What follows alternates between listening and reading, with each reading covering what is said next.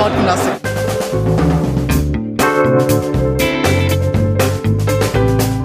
Themen rausarbeiten, neugierig sein, ähm, dieses journalistische Brainstorming, wenn man unterschiedliche Haltungen zu gewissen Themen hat, das richtig bis an die Grenzen zu bringen. Ich lebe das zumindest mit und denke da nicht mehr viel, sondern bin einfach da und bin in jeder Sekunde bereit zu reden, zu schildern.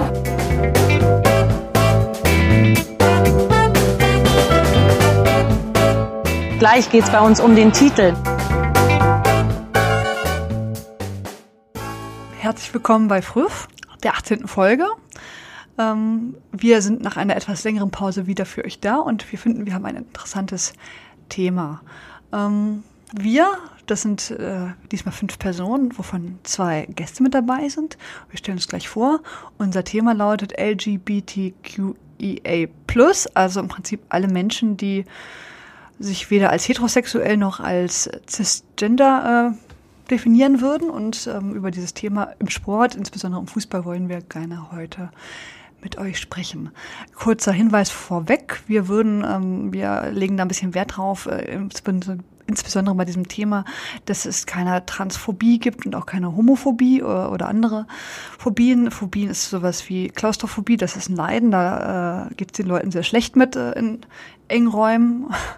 ähm, aber wir sagen deswegen Transfeindlichkeit und Homofeindlichkeit, weil das ist letztendlich nur eine Feindlichkeit gegenüber anderen Menschen und hat jetzt nichts mit einem Leiden zu tun. Gut, ich bin die Jule. Ähm, man findet mich unter dem Hashtag Bioschlage auf Twitter. Ähm, und ich moderiere äh, diese Sendung. Und bei mir zu Gast sind einmal die Tamara, Ed Lögli auf Twitter. Hallo, Tami. Hallo, ich freue mich sehr, hier zu sein. Tami ist Journalistin und äh, uns allen hier als FUF-Mitglied bekannt. Und auch mit von FUF ist Mara. Hallo, Mara. Hallo in die Runde.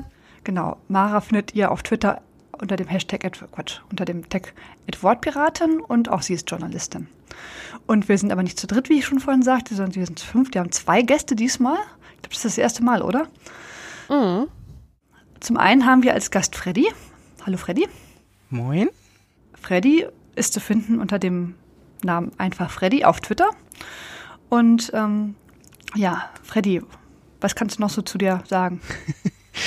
genau, das ist mein, mein zweiter Podcast. Mein erster war zu Gast zu sein bei Legende verloren. Den Podcast gibt es weil ich die zweifelhafte Ehre habe, das erste Tor in der Frauenfußball-Bundesliga kassiert zu haben 1990. Herzlichen Glückwunsch. Und das habe ich, habe ich mal, danke. Naja, Katja Bornstein hat es geschossen. Ihr, ihr gebührt sehr, sehr viel Ruhm an der Stelle. Ähm, und ähm, ich habe das auf Twitter tatsächlich irgendwie versucht, mal noch ein bisschen näher zu eruieren. Das war immer so mein Partygag. Ähm, und irgendwann stand in der Wikipedia, dass aber Iris Taken in Wilhelmshaven das erste Tor geschossen hat. Naja, und dann habe ich das auf Twitter so rausgehauen und daraus entstand eine Recherche, ein riesiger Zeitartikel zum 30-jährigen Jubiläum dieses Tores am 2. September letztes Jahr. Genau, und jetzt äh, habt ihr mich eingeladen und ähm, ja, vielen Dank. Äh, ich freue mich, ich bin gespannt. Wir freuen uns auch und wir sind auch gespannt, also ich zumindest. Aber ähm, Freddy ist nicht die einzigste Person, die noch bei uns zu Gast ist, sondern wir haben ja, wie gesagt, noch einen zweiten und das ist die Eva. Hallo Eva. Hallo auch von mir in die Runde. Genau. Eva, ähm, wo findet man dich auf Twitter? ja, ich bin unter dem Handle oder unter dem Tag Eva-Bohle zu finden. Oder ähm, auch sonst andere Arbeit quasi unter dem zweite Bundesliga-Podcast, wo ich äh, ja mit Host bin. Ähm, das ist dann Ed zweite Bundesliga-Pod, wenn ich jetzt keinen Mist erzähle. Ich bin gut vorbereitet. Wir erzählen hier nie Mist. Okay. Ja, also wir sind eine illustre Runde. Ähm, erstmal danke, dass ihr alle hier seid und ich äh, denke, das wird ein super Podcast. Und ja, ich habe ja schon das Thema gesagt, es geht um Queerness im Fußball, ganz grob gesagt. Und dazu wollen wir als allererstes ähm, einen Take anhören, den uns ähm, unsere Mitfrüfflerin Sonja eingesprochen hat. Dafür ab. Elf Freunde startet eine Aktion gegen, Zitat, Homophobie und der DFB richtet eine Anlaufstelle für, auch Zitat, LSBTI Plus ein. Das sind so zwei Schlagzeilen aus den vergangenen Wochen und erstmal vorab, beide Aktionen sind grundsätzlich gut. Ich finde sie aber leider nicht sehr gut. Und das versuche ich jetzt mal kurz zu erklären. Und zwar, Elf Freunde richtet sich wirklich nur an homosexuelle Spieler. Und sie tun so, als gäbe es nur Heterosexualität und Homosexualität. Aber ganz ehrlich, ist es so schwer, sich einfach mal vorzustellen, dass es zum Beispiel auch bisexuelle Spieler geben könnte? Und fühlen die sich jetzt durch so eine Aktion empowered oder vielleicht doch eher noch unverstandener und übersehener als vorher schon? Ich finde, Mainz 05 hat es tatsächlich richtig formuliert und ich bin im Früff-Team ja nicht dafür bekannt, äh, großartige Sympathien für Mainz 05 zu haben. Aber die sagen, egal ob homosexuell, bisexuell, heterosexuell, intersexuell, transsexuell oder asexuell, bei uns spielt keine Rolle, wen du liebst oder mit welchem Geschlecht du dich identifizierst, du bist Teil der 05-Familie. Und in dem Moment, in dem ein solches Statement zu einer solchen Kampagne zurückkommt, hat man es doch zwangsläufig auf dem Schirm und da muss ich als Leserin ja eigentlich davon ausgehen, dass Bi, Inter, Trans und Asexualität am Ende absichtlich weggelassen wurden. Aber warum? Man fordert mit sowas wie, ihr könnt auf uns zählen, von anderen Menschen ja Toleranz ein. Man grenzt dann aber selbst, ob absichtlich oder doch irgendwie unbemerkt, äh, andere Gruppen einfach aus. Man tut so, als würde man eine Regenbogenflagge schwenken und in Wirklichkeit hat die vielleicht mal zwei Farben und das war's. Und kleiner Tipp, das Wort, das ihr gesucht habt, lautet nicht Homophobie, sondern Queerfeindlichkeit. Und da haben wir noch gar nicht drüber gesprochen, dass sich die Aktion offenbar nicht an Spielerinnen richtet. Warum auch immer, wer weiß, welche Vorurteile es da jetzt wieder gibt. Und von der Unterscheidung homosexuell und homoromantisch könnte man jetzt auch noch anfangen, das mache ich aber nicht. Ja, und auch der DFB schmückt sich inzwischen mit einer Regenbogenflagge und hat eine Anlaufstelle für LSBTI+, wie sie es selber nennen, eingerichtet. In der Pressemeldung dazu heißt es, die LSBTI-Community umfasst lesbische, schwule, bisexuelle, trans- und interpersonen. Und das alles labeln sie als sexuelle Vielfalt. Auch hier, der Grundgedanke, der ist wirklich gut. Aber ich habe mich beim Lesen dieser Meldung erschrocken, denn meine Sexualität wird darin zum Beispiel nicht erwähnt. Will der DFB mich ausschließen? Was wäre jetzt so schwer daran, da auch das A reinzupacken für Asexualität und äh, in der Verkürzung einfach am Ende von queer zu sprechen. Das ist für uns alle ein Lernprozess und ich nehme mich da auch nicht aus, niemand sollte sich da ausnehmen. Aber bitte lernt auch daraus, macht es besser, verbessert euch, dann verbessert ihr nämlich automatisch auch solche Aktionen. Denn ganz ehrlich, wer Artikel wie hier sind die internationalen Pressestimmen zu unserer tollen Aktion bringen kann, der kann auch einen bringen, indem er mal die Begriffe vielleicht noch ein bisschen präzisiert. Und genau dann sind solche Kampagnen nicht nur gut, sondern auch sehr gut. Wir haben uns bei Früff drauf geeinigt, dass wir LGBTQIA Plus sagen und darüber bin ich wirklich, wirklich froh. In diesem Sinne viel Spaß noch in der neuen Folge.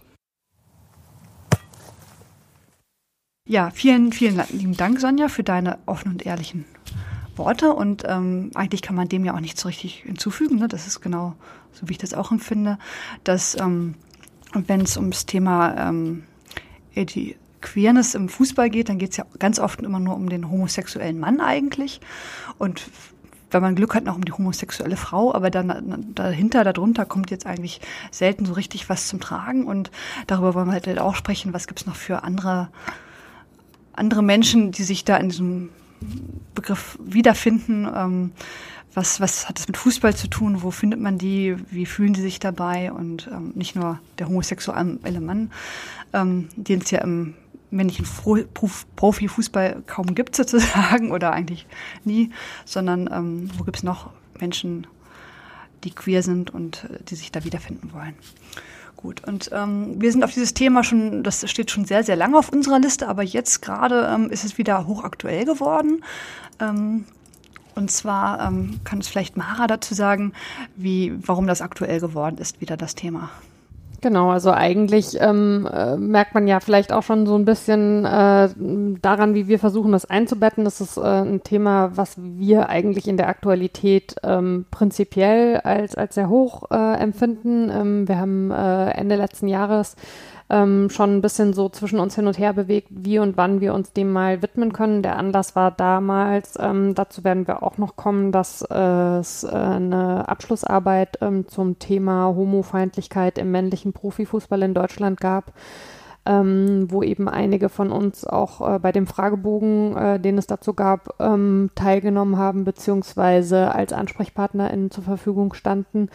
Und ähm, dann war es aber eben so, dass äh, im Herbst letzten Jahres schon klar war, dass der diesjährige Erinnerungstag im deutschen Fußball ähm, der also immer rund äh, um den 27. Januar, den Befreiungstag des Konzentrationslagers Auschwitz, stattfindet. Äh, besonders deren Menschen gedenkt, die von den Nazis aufgrund ihrer sexuellen und geschlechtlichen Vielfalt verfolgt wurden. Ähm, der Erinnerungstag ähm, versucht eben immer innerhalb dieses Erinnerns, äh, innerhalb dieses Erinnerns, pardon, einen besonderen Schwerpunkt zu setzen und äh, dann haben wir uns da eben überlegt, dass wir äh, in, der, in der nächsten Sendung das gerne aufgreifen möchten. Und äh, ich glaube, was bei dem Thema irgendwie wichtig ist zu sagen, ähm, wäre, dass also es ist so eine, so eine Zweischneidigkeit immer, zumindest empfinde ich das so. Auf der einen Seite finde ich ähm, alles, was an Aktionen und an äh, Kommunikation rund um dieses Thema passiert, wichtig und gut und würde das auch prinzipiell erstmal begrüßen. Auf der anderen Seite ist es so, ähm, was die Jule gerade schon so ein bisschen angesprochen hat, dass es halt nach wie vor eine sehr, sehr starke Fokussierung gibt auf Homosexualität und da eben auf homosexuelle Männer und auf diesen ja fast schon so ein Wunsch oder so, ein, so eine Erwartung ähm, von so einem Coming Out. Ähm, ich finde da tatsächlich auch äh, das schon mal positiv hervorzuheben, dass die Elf Freunde eben mit ihrer Aktion versucht hat, den Fokus zu verändern. Also eben nicht zu sagen, wir warten jetzt auf das Coming Out, sondern wir stellen uns hin und sagen, wir wären da bei einem Coming Out. Trotzdem ist es so schwierig offensichtlich in der Öffentlichkeit dieses sehr breite Themenspektrum eben von dieser männlichen Homosexualität zu lösen.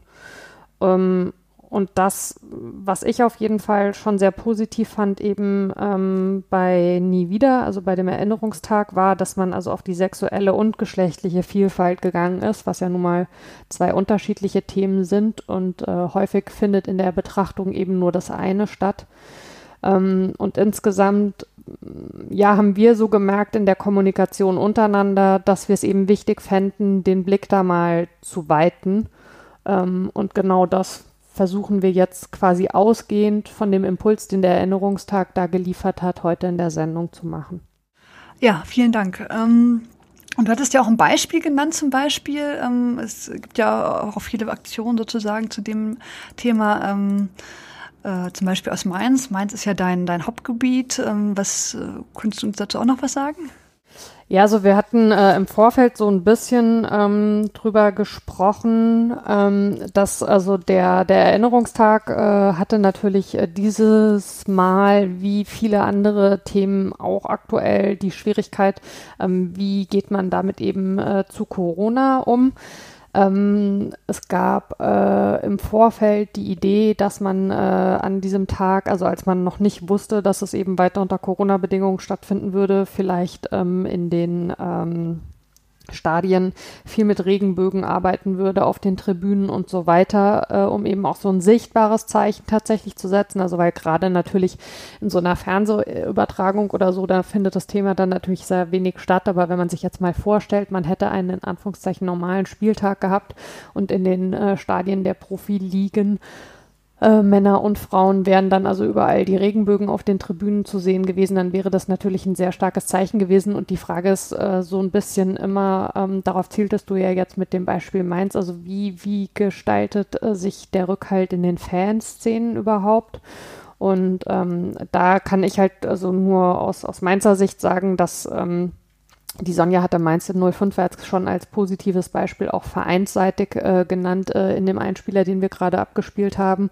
Äh, in Mainz die Fanszene sicherlich äh, an dem Thema ähm, schon sehr, sehr lange sehr positiv arbeitet. Es gibt ja auch den schwul-lesbischen Fanclub äh, Die Menzelmänner, wobei die tatsächlich, und da sieht man, dass es eben auch ein, ein insgesamt selbst mit äh, guten Absichten kompliziertes Thema sein kann und dass man sich da wirklich tief einlassen muss Also die Männer haben tatsächlich die Problematik, äh, dass es eben äh, Frauen gibt, äh, die sagen, also sie haben eigentlich auf diesen Fanclub keine Lust, eben aufgrund der Begrifflichkeit Männer im Namen.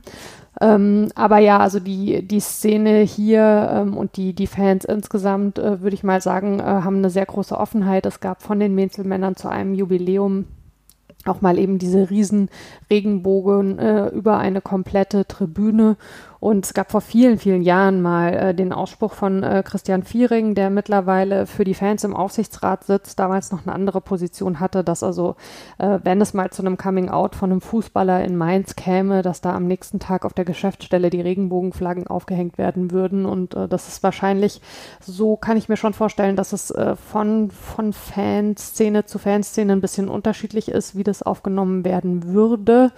Ähm, aber ja, das ist äh, letztlich so ein bisschen irgendwie das, was ich aus, aus Mainz quasi erzählen kann. Und die Frage wäre, ähm, wie ihr es jeweils in den Szenen, in denen ihr am ehesten vor Ort seid, erlebt. Genau, die Frage würde ich mal weitergeben an die anderen. Ähm, Tammy, Eva, Freddy, fällt euch da noch weitere be gute Beispiele ein? Oder auch gerne, schreibt uns auch gerne Beispiele. Das wäre noch besser. Was habt ihr für gute Beispiele in eurer, in eurer Fanszene, in eurem Fanclub und so weiter? Ähm, zu dem Thema, was gut gelaufen ist, oder vielleicht auch was nicht so gut gelaufen ist.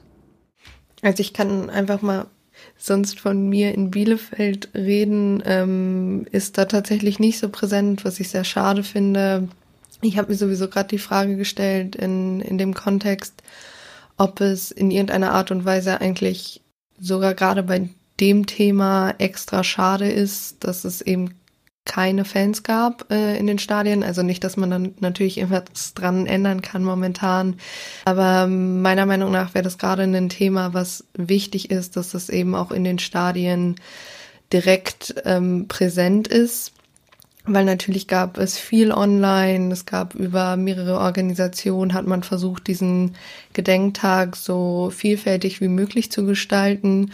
Aber natürlich ist es was anderes, ob tatsächlich dann in einem Stadion, wo sich eventuell auch queerfeindliche Menschen dem nicht entziehen können, ob das nicht sogar noch einen anderen Effekt gehabt hätte.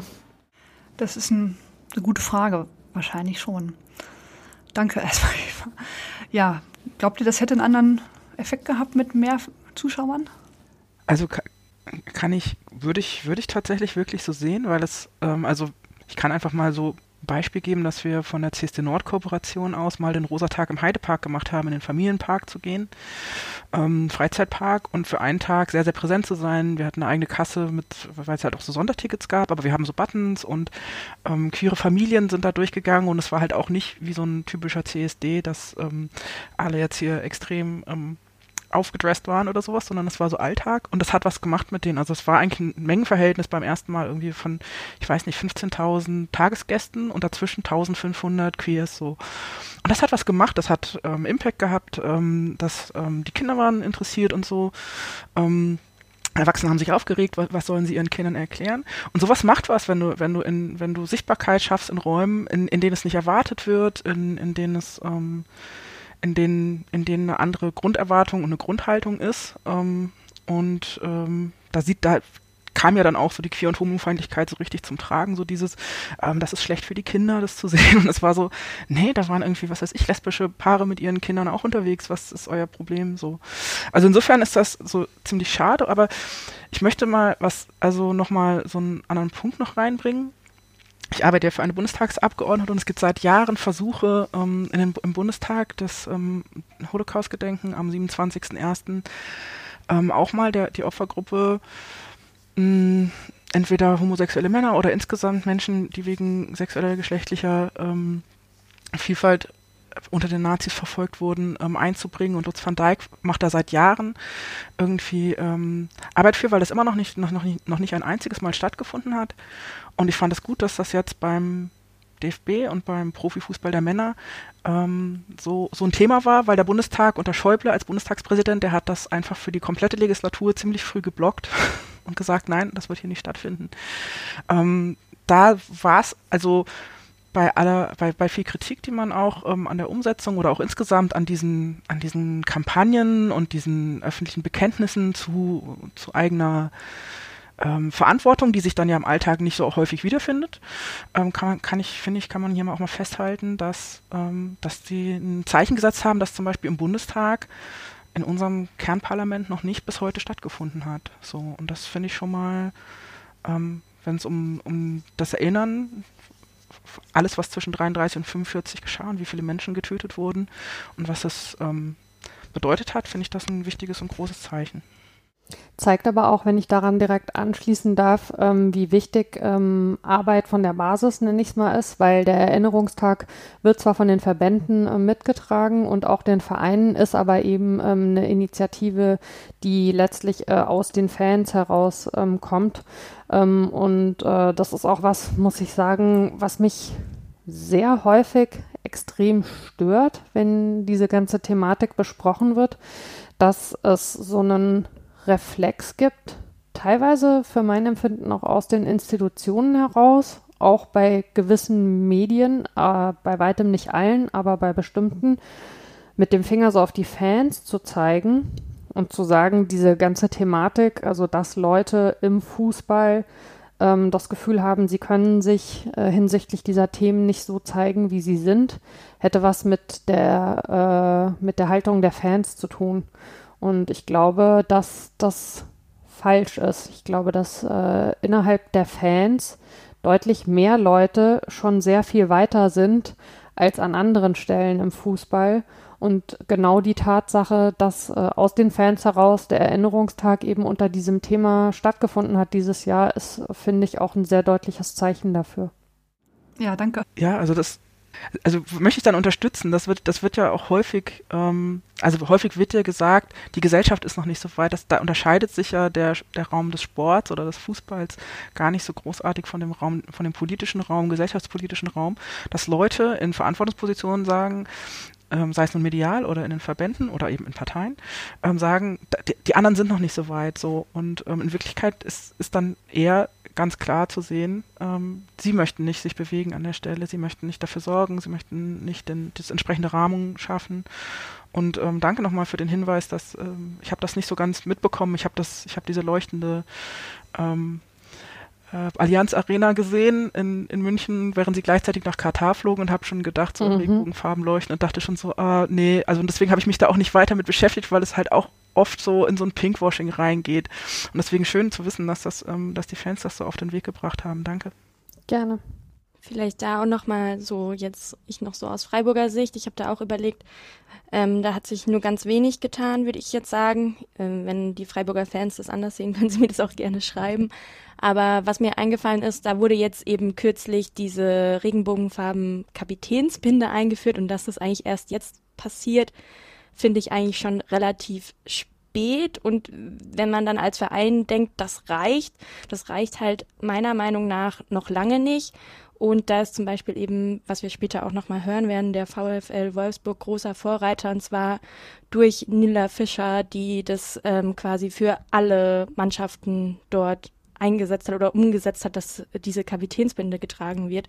Und zwar schon sehr, sehr lange. Das hatten wir auch mal in einer anderen Fristfolge. Und da finde ich halt schade, wenn man quasi als Verein irgendwie denkt, das, das reicht dann, um da irgendwie ein Statement zu machen oder so. Das reicht halt eben noch lange nicht. Das generell finde ich ähm, die Schwierigkeit bei dem Thema Symbolik, weil auf der einen Seite fände ich es total wünschenswert, wenn man dazu übergehen würde, im Profifußball äh, der Männer und der Frauen solche Symbole regelmäßig zu setzen, also beispielsweise die Binden für Kapitän in, in Regenbogen zu haben oder auch Eckfahnen. Ähm, andererseits ist die Tatsache, dass wir alle wissen, dass das in Wolfsburg eben vorreitermäßig passiert ist. Die existiert ja vor allen Dingen deswegen, weil es eben lange ausschließlich Wolfsburg war. In dem Moment, wo plötzlich alle mit Regenbogen-Kapitänsbinden spielen, ist es auf der einen Seite ein starkes und positives Zeichen. Auf der anderen Seite fällt es dann irgendwann auch wieder unter die Wahrnehmungsgrenze. Ich finde, das ist ähm, ein, ein, ein, sehr schwierig zu lösender Punkt, wenn man über Symbole spricht, weil man sie auf der einen Seite braucht und auf der anderen Seite, damit sie eine Kraft entwickeln können, dürfen sie halt auch nicht alltäglich werden. Wie seht ihr das? Ja, kann man eigentlich auch noch äh, gut das Beispiel vom VfB Stuttgart nehmen, oder? Die hatten jetzt so ein Sondertrikot, auch, glaube ich, mit Regenbogenfahnen vorne drauf. Jetzt sind wir auch eher so in dieser Trikotrichtung. Und das hat sich halt sehr schnell ausverkauft und dementsprechend wurde da jetzt auch nochmal quasi aufgestockt und ich glaube, es werden nochmal Trikots äh, nach, nachgestockt. Aber das löst an sich ja das Problem, der Querfeindlichkeit halt nicht. Schön, alle haben sich jetzt dieses Trikot gekauft und so und es hat eine hohe, krasse Symbolik so, aber verändern tut's halt nichts in der Bundesliga. Nee, und das, das ist ja wirklich dann schon, also da wird ja schon wieder kommerzialisiert. Also wir sehen es ja auch im Pride Month, der jetzt in den letzten Jahren hier auch in Deutschland stärker ist. Und der Pride Month ist in der Art, wie er aus Amerika in den letzten Jahren gekommen ist, ist halt auf einmal alle Unternehmen haben Sachen in Regenbogenfarben, ihre ganzen, was weiß ich, dann gibt's Schuhe, ähm, Stifte, Klamotten, alles mögliche, Seife, so und damit wird unglaublich viel vermarktet. Ähm, aber das ändert tatsächlich nichts. Ich glaube nicht, dass das Symbol sich in irgendeiner Art und Weise abnutzt. Das, ähm, ich glaube, ich glaube nicht, dass die Regenbogenflagge an, an ihrer Aussagekraft irgendwas verliert, nur weil sie häufiger gezeigt wird. Das überhaupt nicht. Aber die Frage ist doch, ähm, und was, was über das Symbol hinaus? Also ich meine, wir haben äh, schwul-lesbische Volleyballliga und ähm, Gay Games und so weiter, ja aus Gründen, weil, weil ganz viele queere Personen aus den aus den Vereinen und aus den Teams ähm, rausgehen, weil sie es dort nicht aushalten, was da abgeht und weil sie halt ihr, dann machen sie lieber ihr, ihr, ihr, ihren eigenen ihre eigene Insel, wo sie wo sie dann eben keine Sprüche in der in der Umkleidekabine hören, wo sie wo sie nicht irgendwie Sorge haben, gedisst zu werden ähm, und wo sie einfach auch also ne ähm, nicht ähm, also wo sie, wo sie einfach sie selbst sein können, ohne dass das irgendwie Stress macht. Und ich, mich hat es so gefreut, als Nilla Fischer das in Wolfsburg gemacht hat, weil als ich, ich habe, es war meine letzte Station in Wolfsburg bis 2001, 2000, 2001 war meine letzte Saison. Und da gab es Sprüche unter der Dusche, da habe ich mit den Ohren geschlackert, weil ich das im Fußball bis dahin nicht kannte. Irgendwie eine lesbenfeindliche Mannschaft. Da dachte ich so, das, das widerspricht sich doch. Aber Wolfsburg in dem Umfeld von VW und in einer, in einer speziellen Stadt damals, 2000, war echt irgendwie hardcore. Und dann zu sehen, dass Nilla Fischer ähm, das einfach aufgebrochen hat und dass der Verein es dann irgendwann tatsächlich ja übernommen hat in alle Teams, das hat ja auch ein bisschen gedauert, hat es dann in alle Teams übernommen. Das war ein total schönes und wichtiges Zeichen. Und ich glaube nicht, dass wir davon zu viel machen können, im Sinne, dass es sich abnutzt. Aber die Frage ist, gehen wir denn auch mal weiter als irgendwie Flaggenhissen am Rathaus, Regenbogen, Kapitänsbinde? Ähm, wie sieht es dann aus? Was, was tun wir dann irgendwie? Wie wird Sexismus ähm, geahndet? Wie wird dagegen gearbeitet? Wie wird sensibilisiert?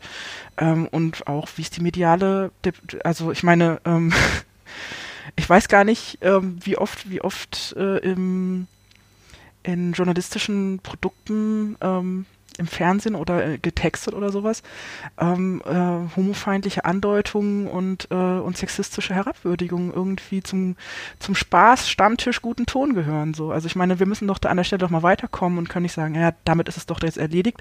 Und wenn erstmal alle ihre Regenbogen-Kapitänsbinde haben, ist es durch, sondern das ist total nett, aber warum braucht das so lange und was machen wir darüber hinaus noch? Und was, wie geht es den Menschen, den queeren Menschen, wenn sie Sport treiben? Warum sind so viele Transpersonen, die sagen, schon beim Schulsport hat es bei mir aufgehört? Ähm, ich, hasse, ich hasse Sport einfach nur aufgrund der sozialen Erfahrung und aufgrund des Mobbings, das ich da erfahren habe. Und was auch ein ähm, wichtiger Punkt ist, den du ja gerade schon ein bisschen mit angedeutet hast, Freddy, in dem, was du gesagt hast, ähm, wenn es um eine Berichterstattung geht, ähm, würde ich mir tatsächlich bei dem Thema auch was Sprache angeht, eine viel höhere Sensibilität wünschen, weil natürlich ist es äh, positiv erstmal, wenn medial sowas äh, wie der Erinnerungstag äh, abgedeckt wird. Ähm, aber auf der anderen Seite ist es teilweise echt grauslich, äh, sich anzuschauen, ähm, mit was für ähm, ja, im Endeffekt falsch genutzten Begrifflichkeiten diese Themen nach wie vor häufig beschrieben werden ähm, und, und wie, äh, wie gering da die Sensibilität ist im Umgang mit Sprache. Und ähm, ich finde es sehr schwierig, ähm, wenn man dann das immer so rumdreht. Also oft, wenn Leute dann darauf angesprochen werden, dass man sagt, schau mal hier, ähm, also eine gängige, äh, ich sage sie an der Stelle äh, einfach mal, ähm, Formulierung, äh, wenn es äh, um die Transition geht, ist, dass es dann man häufig immer noch diese Formulierung findet, wurde als Mann geboren oder wurde als Frau geboren, was halt einfach inhaltlich Unsinn ist und was für die Leute unglaublich verletzend ist. Und wenn man dann jemanden darauf anspricht, dann kommt oft so eine Abwehrhaltung, so nach dem Motto, ja, jetzt beschäftigen wir uns schon damit und dann ist es irgendwie auch nicht recht. Aber man arbeitet sich in jedes andere Thema ja auch inhaltlich rein ähm, und hat einen Anspruch an sich, Dinge richtig darzustellen. Und warum tut man dann bei diesem Thema immer so, als ginge es da um sowas rein Gefühliges und als müssten Leute jetzt irgendwie froh oder dankbar sein, dass es überhaupt mal zum Thema gemacht wird und als dürfte da eben die Erwartung an eine korrekte Wiedergabe von der Thematik eben überhaupt nicht gestellt werden. Ähm, da ist es ja schon auch so, dass ähm, quasi sich die Leute, die es selbst betrifft, schon viel länger damit auseinandersetzen, weil sie ja quasi die Repräsentation über sich in den Medien ja auch schon kennen und äh, dementsprechend halt auch so Handlungsleitfaden oder ähm, Anmerkungen verfasst haben, die auch sehr schnell zu finden sind, eigentlich, wenn man sich mit diesem Thema befasst. Und da finde ich schon auch schade, dass das dann eben auch nicht in die Recherche mit einbezogen wird. Aber ich will sogar noch einen Schritt weiter vorgehen. Also ich finde, das ist schon ein sehr weiter Schritt, so zu denken, wie Mara das gerade erklärt hat. Aber es ist zum Beispiel allein auch schon die Konnotation, wie das halt in den Medien stattfindet. Ähm, ich habe auch eben ja Medienwissenschaften studiert und ich fand zum Beispiel bei der Elf-Freunde-Aktion schon sehr so schockierend, dass eigentlich in sehr vielen Medien oder auch in der DPA-Meldung, die halt rumgeschickt wurde, die Konnotation eigentlich war, Philipp Lahm rät vom Outing ab. Und ich fand das sehr fragwürdig alles. Also man kann das natürlich alles sehr kritisch betrachten, auch mit Philipp Lahm. Aber die Aussagen von Philipp Lahm waren einfach Promo für sein Buch und hatten nichts mit der Elf-Freunde-Aktion zu tun. Und das beides dann so zu vermischen, nur weil es irgendwie am gleichen Tag oder in der gleichen Woche rauskommt, finde ich dann schon sehr fragwürdig, um dann gleichzeitig auch wieder eine negativ konnotierte Headline zu machen, nur einfach, weil es von mir aus besser geklickt wird oder angenommen wird oder weil sich und negative Nachrichten setzen sich halt im Gehirn auch einfach mehr fest und bleiben länger. Und das finde ich eigentlich gerade bei einer ähm, quasi bei einer Aktion, die eigentlich positiv gemeint war, schade, dass es dann wieder so rumgedreht wurde, dass das halt das Negative in den Fokus gerückt werden muss. Ähm, ja. Aber Philipp Lahm äh, redet vom Outing am, hört sich natürlich jetzt ähm, signifikanter an als 700 Profis oder so oder Menschen ähm, unterstützen dich, wenn du dich outen möchtest sozusagen. Also das natürlich jetzt einfach Philipp Lahm kennt jeder, die anderen. Äh, ähm, das ist ja so eine große Masse sozusagen, glaube ich. Ähm, also ich, das ist einfach, glaube ich, so ein Mediending, hat man immer das Gefühl, dass es einfach leichter ist, irgendwie sowas zu schreiben. Ja, aber da müssen sich die Medien vielleicht selber hinterfragen auch. Also muss das wirklich so sein? Ich glaube nicht. Ich glaube, man kann da kritischer mit umgehen oder anders. Ja. Ja, ich bin ja keine Journalistin, wenn ich jetzt ehrlich bin, aber ich habe schon das Gefühl, dass, dass Medien gerne negative Sachen schreiben ähm, oder mehr promovieren als jetzt positive Sachen. Das ist ja auch schon bei Corona so ein bisschen so, dass man da zig Artikel zu der Kita, die irgendwie mit 14 Leuten eine kleine Party geschmissen hat, irgendwie schreiben kann, als jetzt irgendwie positive Beispiele oder so. Ähm, wahrscheinlich lesen es die Leute eher, wenn es negativ ist. Und es entfacht ja eigentlich auch so ein Schneeballsystem, ähm, glaube ich. Also wenn eine Zeitung, ein Medium damit anfängt, die Headline so zu formulieren, kommen alle nachfolgenden Zeitungen quasi nicht hinterher und müssen das aufgreifen, um, ich weiß nicht, konkurrenzfähig zu sein. Und das ist ja eigentlich so der Kern des, des Fehlers da drin, dass man eigentlich diese Konkurrenzfähigkeit drin hat, ist natürlich ein super naives Denken zu sagen, so ja, hey, denkt doch mal über die Menschen nach, die ihr damit trefft, aber das ist halt nicht so der Gedanke in der Gesellschaft, in der wir leben. Und das ist halt auch ein Lernprozess. Also es ist die Frage, wenn auch jetzt hier an der Stelle zum Beispiel ähm, äh, wir das ein oder andere Mal schon den Begriff Outing genutzt haben, bin ich dann irgendwie, zucke ich dann zusammen und äh, erinnere mich selber dran, äh, besser wäre es von einem Coming Out zu sprechen oder fühle ich mich, weil ich ja sowieso überhaupt mal mit dem Thema mich schon befasse, direkt irgendwie angegriffen. Und das steckt in, in diesem ganzen Komplex, finde ich, extrem drin, dass Leute auf eine Art und Weise, die schwer nachvollziehbar ist, sich dafür angegriffen fühlen, dass sie darauf hingewiesen werden, dass Fehler gemacht werden. Vielleicht hat das auch was mit, mit einer Fehlerkompetenz zu tun, also sowohl im Adressieren als dann auch im Umgang damit. Aber letztlich, also kommen wir bei dem Thema nicht weiter, wenn wir uns auf diesen Lernprozess in allen Bereichen, in einem sprachlichen, in einer Selbstreflexion und in einem Finden von einem Umgang eben einlassen. Ja, das ist auch eine, die Frage ist ja an der Stelle ist, verstehen die Menschen, die da gerade Kritik und Feedback bekommen, was eigentlich der Fehler ist, den sie da gemacht haben, weil es ja so eine, so eine Selbstverständlichkeit gibt, irgendwie zum einen, ja, das ist doch eine relevante Info, also sei es jetzt diese Philipp Lahm Headline, oder auch, wir haben einen wirtschaftlichen Druck und wir müssen auch verkaufen, ähm, aber da, wir sehen nicht, dass es noch weitere gravierende Auswirkungen hat. Wir sehen nicht, wie wir Gesellschaft mitprägen. Ähm, das, darum können wir uns nicht kümmern. Dass wir, wir, wir sind doch neutral. Ähm, ähm, bis halt hinzu, ähm, aber ich habe mir doch Mühe gegeben. Ich habe doch hier irgendwas über queere Leute geschrieben ähm, und ähm, die sollen doch mal froh sein, dass sie, dass sie da ihre Medienpräsenz bekommen und dass die, dass die Leute aufgeklärt werden. Und dann kommt ja relativ häufig so dieses, ich musste es so schreiben, weil unsere LeserInnen kapieren es anders nicht. So, aber ich meine, wenn ich denn die ganze Zeit immer nur, ähm, und ich möchte nichts davon jetzt reproduzieren, aber immer nur dieselben Narrative, immer nur dieselben Wordings und immer nur dieselben Sprachbilder vorsitze, dann ähm, schädige ich, schädige ich die ganze Zeit aktiv durch meine Entscheidung, durch mein Unterschätzen der LeserInnen, durch mein Ignorieren, dass ich selber es anders schreiben könnte und dass ich dann halt gegebenenfalls, dann geht's halt nicht in einem Zweispalter, dann muss es halt irgendwie ein bisschen größer sein und dann muss noch ein Erklärkästchen dazu. Und dann ist es das aber auch, das ist ja nicht so schwer, ne? Also ich meine, wenn, wenn ich eine ganze Seite über, über den, über irgendwie oh, ich mache jetzt, ich will jetzt nicht bashen zu sehr. Okay, also ich kann, die, die, die widmen ganzen Seiten anderen Themen ähm, und können dann irgendwie an der Stelle ja auch ähm, sich die Mühe machen, ähm, das Thema erschließbar zu machen, weil das natürlich ist das nicht so easy peasy. Und dann aber zu verstehen, so dieses, ähm, was ist hier meine Verantwortung? Erstens, die KollegInnen machen es doch genauso. Ähm, und zweitens, ich verstehe eigentlich gar nicht, was das Problem ist, ob ich jetzt Wort A oder Wort B benutze. Und, ähm, und, und da muss tatsächlich irgendwie nochmal, ähm, ich weiß nicht, ob das ein Teil der Ausbildung ist ähm, oder ob, ob wir da in, die Redakt in den Redaktionen Inhouse-Schulungen brauchen oder ob es die Repräsentanz von Queerness in den Redaktionen selber ist. Also, dass die aufhören, immer nur weiße Cis-Männer und ein paar Quotenfrauen irgendwie da sich einzustellen und vielleicht noch eine Quoten-POC. Ähm, und dann sind sie irgendwie durch und ähm, den Ton angeben, ähm, tut, tut, aber letztlich immer der alte weiße Mann, wie jetzt Giovanni Di Lorenzo neulich wieder. Ähm, das, das ist da, da ist so diese Sache, wie, wie gehen die eigentlich damit um und was verstehen die eigentlich davon, was erstens ihre Verantwortung, ihre Möglichkeiten und auch die Probleme sind, die sie, die sie da haben, oder denken sie die ganze Zeit, sie sind da eigentlich völlig zu Unrecht kritisiert? Ja, wahrscheinlich denken sie sind völlig zu Unrecht kritisiert.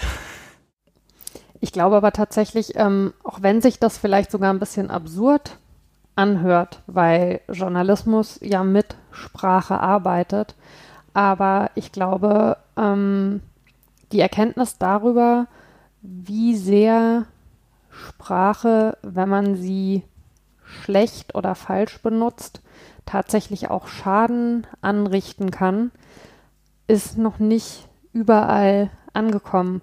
Und mir ist also durchaus bewusst, dass das widersprüchlich klingt äh, für eine Profession, die damit eben so arbeitet. Aber ähm, bei bestimmten Themen war es so lange überhaupt ein Prozess, dahin zu kommen, dass sie behandelt werden, dass es dann, glaube ich, jetzt ein weiterer Lernprozess sein muss, dahin zu kommen, dass sie auf eine bestimmte Art und Weise besprochen werden müssen. Also dass es nicht einfach reicht, sie zu machen, sondern dass man sie auch noch richtig und gut machen muss.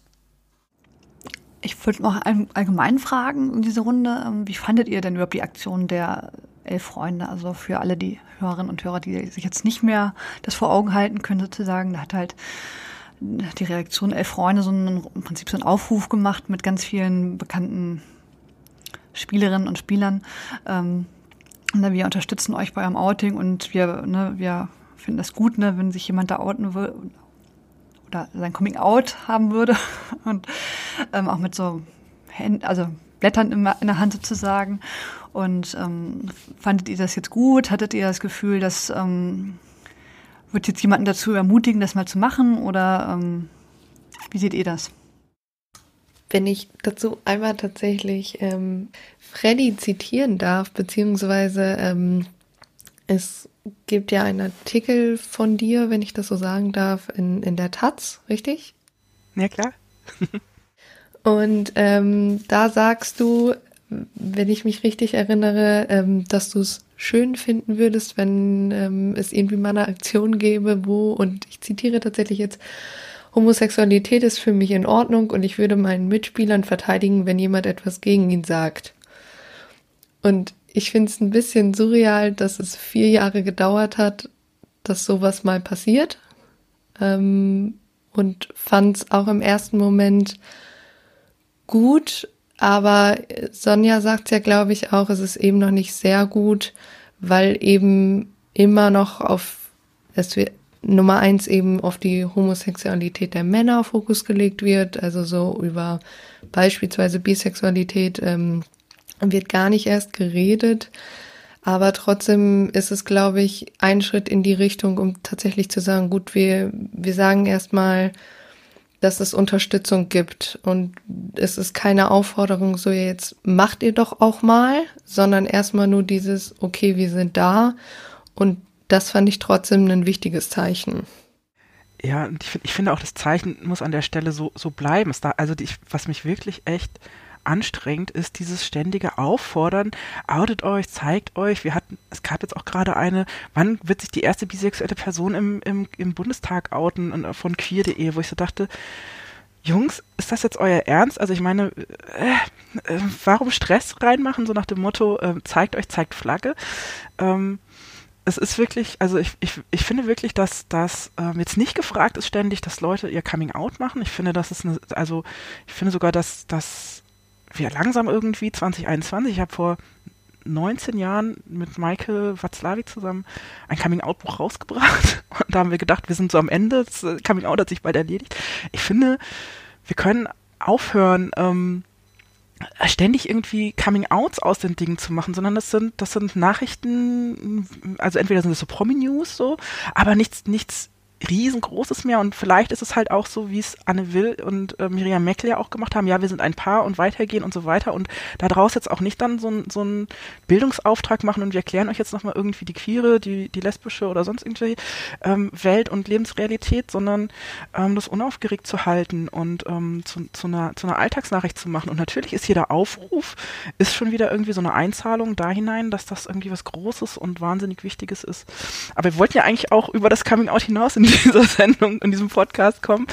Aber tatsächlich so dieses, ja, äh, wir, wir erfahren irgendwie eine neue Facette von der Person, die wir vorher noch nicht kannten. Und das, das, das Hauptthema ist doch immer unsere Vorannahme. Wir nehmen ja halt einfach immer an, die Leute sind cis, hetero, endo, geschlechtlich, also nicht inter ähm, und so. Und ähm, und daran zu arbeiten und jetzt nicht irgendwie immer nur ständig darauf zu gucken, wann outet sich die nächste Person und dann können wir wieder irgendwie abhaken. Ähm, es gibt jetzt auch im Profifußball endlich, Profifußball männlich, männlich, männlich, ähm, gibt es jetzt endlich auch einen, einen, schwulen Spieler, der sich geoutet hat und dann endet es ja auch schon wieder irgendwie so, dass ähm, so ähm, ja, also können wir Coming Out mal auch ein bisschen äh, zum einen runterkochen, aber dafür irgendwie diesen ganzen Support und da fand ich diese Aktion wirklich sehr schön und total wohltuend.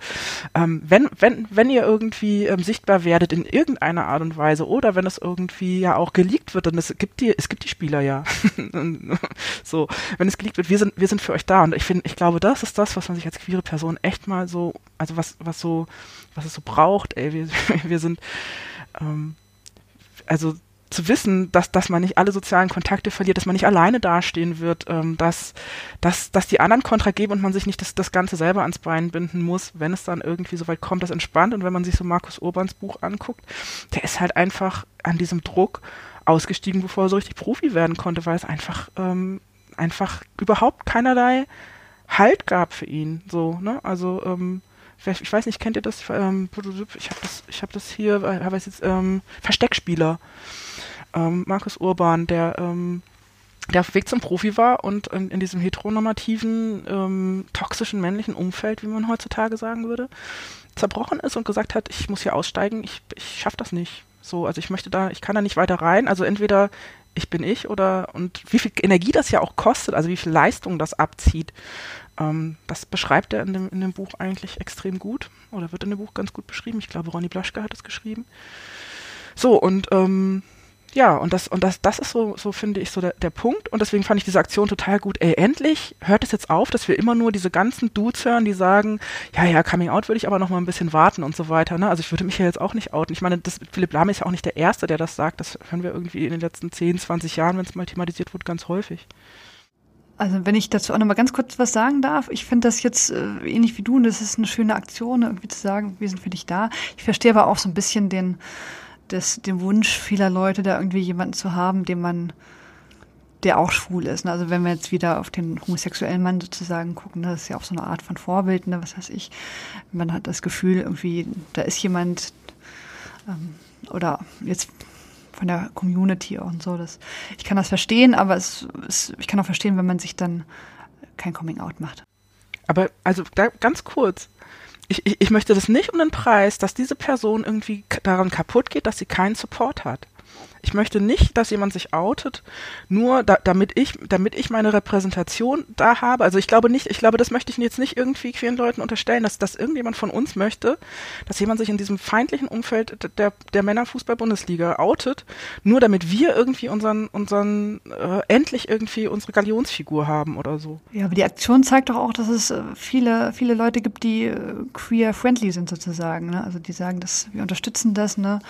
Ähm, ja, das wird aber auch ein Ritt, wenn, wenn, also wenn, wenn es so weit kommt, wird das ein ganz schöner Ritt. Das wird halt, also zumindest ist das ja die Befürchtung immer noch, deswegen braucht es ja diese Aktion. Und ähm, wenn, wenn du, wenn du halt irgendwie mal nach so einem, also wenn du mal der Support, die Support-Person warst für irgendjemanden, der gerade irgendwie im Coming Out einen totalen Shitstorm erlebt oder äh, oder oder ähm, sein, seine sozialen Kontakte oder in der Familie totalen Stress hat oder sowas, das ist halt nicht damit getan, eine Regenbogenbünde zu tragen. Und ich glaube und ich hoffe, dass alle von diesen 800 Leuten, die da mitgemacht haben, sich dessen auch bewusst sind, dass das dann harte Arbeit wird, wenn es dann, wenn es käme und wenn, wenn es schief läuft an der Stelle. Ähm, ich würde zusammenfassen vielleicht, ähm, weil Freddy total recht damit hat, dass wir uns jetzt schon sehr lange doch wieder äh, bei dem Coming-out-Thema, ich möchte nicht sagen aufhalten, aber ähm, sehr viel da bewegen und wir wollen davon ja gerne auch noch ähm, weitergehen. Zu der Aktion nochmal sagen, was ich so ein bisschen schwierig fand, als ich es mitbekommen habe, wir waren ja natürlich schon äh, in der Vorbereitung auf die Sendung und ähm, haben dann auch so ein bisschen damit gerungen, wie gehen wir irgendwie damit um, ähm, dass es das jetzt gibt und dass das ja natürlich auch zu Recht äh, und positiv Aufmerksamkeit bekommt.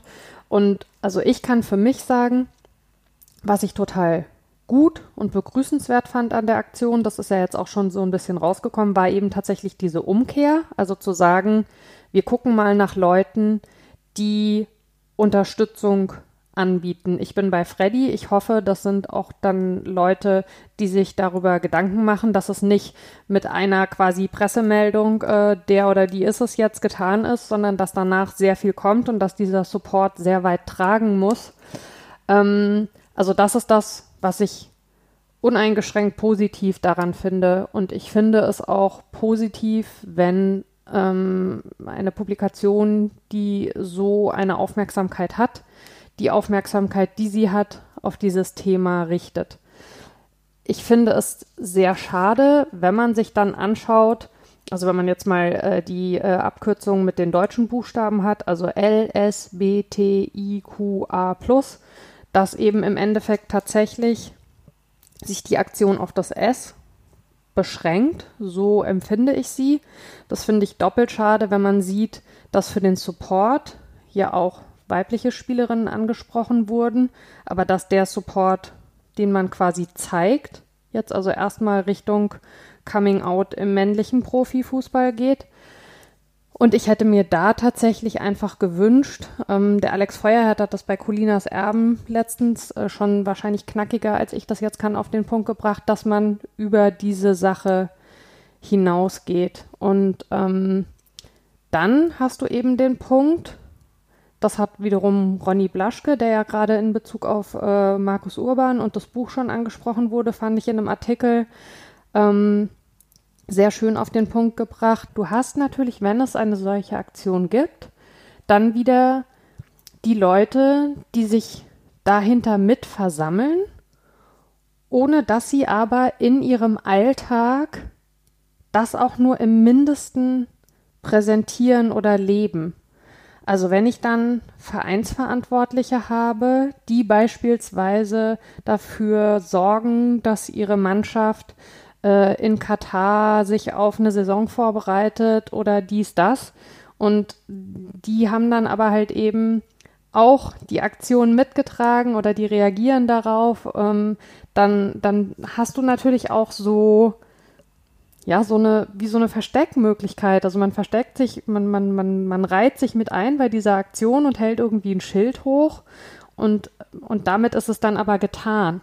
Und das ist ein Problem, was du natürlich hast. Das ist aber letztlich ein Thema, was du der Aktion nicht vorwerfen kannst, sondern da müssen sich halt, finde ich, ganz krass Leute hinterfragen, habe ich, ja, vielleicht überspitzt gesagt, aber mit Absicht ein Recht, mich damit einzureihen, wenn doch mein Verhalten im Alltag das überhaupt nicht trägt, dass ich jetzt dieses Schild in die Kamera gehalten habe. So würde ich es für mich zusammenfassen. Danke, Mara. Genau, ähm, ich würde da überleiten nochmal auf die Abschlussarbeit von Julia Walser, ähm, die du ja vorhin schon angesprochen hattest, Mara. Ähm, die hatte ja ähm, jetzt zu dem Thema Homophobie, also ja, Homofeindlichkeit in Germany's äh, Elite Men's Football ähm, etwas geschrieben. Ähm, Eva, du hattest gesagt, du hättest, könnt, hat, könntest das zusammenfassen, diese Arbeit kurz und äh, den Zuhörerinnen und Hörern kurz sagen, worum es da geht. Ich glaube, zusammenfassen ist immer ein bisschen schwierig bei so vielen Seiten. Aber ähm, ich würde einfach kurz einmal sagen, worum es da geht. Also, wie der Titel schon sagt, fokussiert sie sich vor allem eben auf den Fußball der Männer in Deutschland ähm, und nennt generell aber auch gesellschaftliche Aspekte, also die ähm, sie benutzt sowohl mehrere Befragungen, um ihre Arbeit zu ja zu füllen, als auch hat sie eine ja eine eigene qualitative Analyse durchgeführt und ähm, Hauptpunkte sind zum Beispiel, dass sie immer wieder die hegemoniale Männlichkeit anspricht und ähm, Stigmatisierung von Homosexualität, ähm, aber auch dass es eine Inclusive Masculinity Theory gibt, die eben ähm, dazu führen soll, dass es ein diverseres äh, Verständnis von Männlichkeit gibt, die man eben auch auf den Sport oder insbesondere auf den Fußball übertragen könnte ähm, aber eben auch aufs Fanszenen, generell auf äh, Medienoutlets und sowas. Ähm, sie betont immer wieder, dass es ihrer Meinung nach oder auch laut ähm, Literatur, aber auch äh, ja eben Befragten einen steigenden Antidiskriminierungsprozess in der Gesellschaft und in den Stadien gibt oder auch eben in den Vereinen.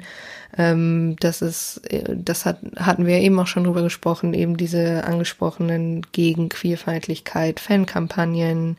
Ähm, sie thematisiert auch kurz noch, dass Fans ja immer als Problem gesehen werden ähm, die das im Prinzip unterbrechen wollen. Was ich da auch ganz interessant finde, dass sie eben auch nochmal sagt, dass der Fokus ja immer auf das Coming Out oder dass es das geben soll gelegt wird, anstatt tatsächlich, ähm, ich sag mal, die Wurzel zu betrachten, warum das überhaupt als so außergewöhnlich gesehen wird, eben weil ähm, dass man mal sowas wie Heteronormativität, äh, männliche Stereotype und männliche Normen als ähm, also kritisch betrachtet und da eben mal sieht, wa warum ist das überhaupt so. Genau, ähm, sie zitiert eben auch ähm, Menschen wie Toni Kroos oder Philipp Lahm. Äh, darüber hatten wir jetzt aber, glaube ich, auch äh, zu genügen gesprochen.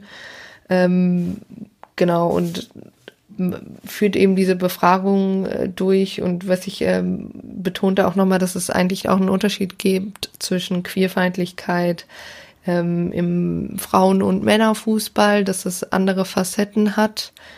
Ja, und was ich auch ganz interessant finde, dass äh, sie hinterher zu dem Ergebnis kommt, dass 74 Prozent der Befragten, also in ihrer Analyse, ähm, betont haben, dass Fußballkultur per se eigentlich keine sexuelle Vielfalt unterstützt bzw. hervorruft. Und das ist ein, ähm, ja, auch irgendwie ein Mangel an Selbstreflexion von Verantwortlichen und ähm, Stakeholdern gibt, aber generell trotzdem ein Großteil eben diese Diversität trotzdem wünscht, also deshalb nicht ablehnt. Ja, danke Eva. Ähm, ja, also ein bisschen ist es ja auch das, was wir gerade so ein bisschen besprochen haben. Ne? Mara, möchtest du dazu noch äh, etwas ergänzen? Du hattest ja auch diese Abschlussarbeit extra angesprochen. Nee, ich denke, ähm, alles, was äh, in der Arbeit äh, drin ist, haben wir im Prinzip äh, bis zu diesem Zeitpunkt in äh, der Sendung schon auf die eine oder andere Art und Weise angesprochen. Ist ähm, auf jeden Fall spannend für äh, HörerInnen zu lesen, die sich mit dem Thema gerne nochmal vertieft auseinandersetzen wollen. Ähm, wir können dann gerne auch über unsere Kanäle darauf hinweisen, ähm, wann die öffentlich zugänglich ist. Das ist aktuell noch nicht der Fall. Ähm, aber ansonsten äh, thematisch haben wir das alles abgedeckt bis zu diesem Zeitpunkt. Vielen Dank. Also interessante Arbeit, ähm, auf Englisch allerdings. ähm, und genau, so ein bisschen das, was wir jetzt gerade besprochen haben, wird da gemacht. Wir haben ja jetzt sehr viel über die ähm, männlichen Fußballer und ihre möglichen Coming-outs als Homosexuelle gesprochen. Es gibt aber auch mittlerweile schon sehr viele Frauen, ähm, äh, die sich äh, geoutet oder die ihr Coming Out hatten als homosexuell oder bisexuell auch natürlich ähm, oder andere Queerness und ähm, Dazu darüber wollen wir jetzt auch noch mal ganz kurz sprechen. Die werden ja ganz oft vergessen in der Tab ähm, Debatte, aber tatsächlich ist das ähm, nicht selten, dass es ähm, lesbische Spielerinnen oder bisexuelle Spielerinnen gibt. In der Liga auch, auch bekannte Beispiele. Und ähm, da haben wir uns eine weitere Expertin sozusagen in Form eines Interviews dazugeführt. Und zwar hatte Tammy ein äh, Interview geführt mit Serena Degen aus der Schweiz. Ähm, Hörerin von Lottes Erbin, um mal kurz Werbung zu machen, haben Sie vielleicht auch schon mal gehört, weil sie eine große Expertin für den Schweizer Frauenfußball ist. Ähm, Tammy, möchtest du kurz was sagen zum Interview, bevor wir es gleich hören? Ja, ich wollte einfach nochmal zu dem anschließen, was auch Mara vorhin gesagt hatte, zu der Elf-Freunde-Aktion, weil ich finde, das passt eigentlich ganz gut. Ähm, Spielerinnen waren ja auch an dieser Aktion beteiligt und ich hatte von außen oder auch eben als Expertin für den Fußball der Frauen eher den Eindruck, dass Frauen trotzdem nicht so sichtbar waren da. Also ähm, in der medialen Darstellung lag der Fokus hauptsächlich auf Männer, die Schilder in die Kamera halten. Das Einzige, was mir da eben aufgefallen ist, so gerade in der Twitter-Bubble, sag ich jetzt mal so, ist eben Almut schuld, aber das ist ein bisschen untergegangen, finde ich meiner Meinung nach auch. Es wurde zwar explizit erwähnt, aber ich finde, Bilder haben eben auch eine große Wirkung und äh, Symbolik und da hatte man dann so äh, für Leute, die da vielleicht nur so drüber gescrollt haben oder weiß was ich, glaube ich, die hatten dann schon wieder eher den Eindruck, äh, da sind nur die Männer am Werk oder so und das fand ich ein bisschen schade. Deshalb nehmen wir das jetzt noch mal ein bisschen aus einer anderen Perspektive in einem Blick. Eben, wir haben echt viel Gästinnenpower in dieser Sendung. Und ähm, ja, ich habe mit Serena über ein Buch gesprochen, an dem sie auch beteiligt war. Das heißt Vorbild und Vorurteil. Und das nimmt eben die Karriere ähm, von lesbischen Spitzensportlerinnen in der Schweiz in den Blick. Und das hören wir uns jetzt an. Ah, und was ich noch erwähnen soll, wer sich ein bisschen so die Lockdown-Langeweile ähm, vertreiben möchte, der kann jedes Mal, wenn der Name Lara Dickenmann fällt, entweder einen Shot trinken oder was Süßes essen oder so. Das muss ja nicht immer mit Alkohol zu tun haben für die Leute, die fasten, wie ich gerade auch ähm, ja, kann man ein kleines Spiel draus machen, weil der Name wird ziemlich oft fallen. Ja, ähm, genau. Damit jetzt zum Interview. Ja, hallo, liebe Früff-HörerInnen.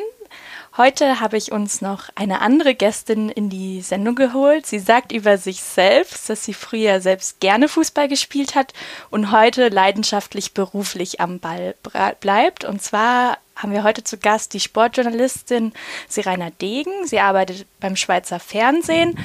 Ähm, ihr Lieblingsthema ist Frauenfußball und sie ist auch Kolumnistin und Autorin. Hallo Serena, ich freue mich sehr, dass du da Hallo bist. Hallo miteinander, herzlichen Gruß aus der Schweiz. Schön, dass ich dabei sein kann. Ja, heute habe ich ja hier von mir so ein schönes Buch und ich muss auch sagen, das fühlt sich auch ganz schön an, wenn man das so in der Hand hält und sieht mega schön aus. Das ist so Hardcover und vorne ist eine Sportlerin zu sehen in Boxhandschuhen. Und das Buch heißt Vorbild und Vorurteil. Und Äh, daran hast du ja mitgewirkt. Ich würde jetzt gerade mal zwei Sätze aus dem Vorwort von den Autorinnen vorlesen. Und zwar steht da, aus Angst vor negativen Reaktionen innerhalb der Familie oder des Sportclubs, aber auch um Sponsoren nicht zu verlieren. Andere gehen mit ihrer Homosexualität offen um.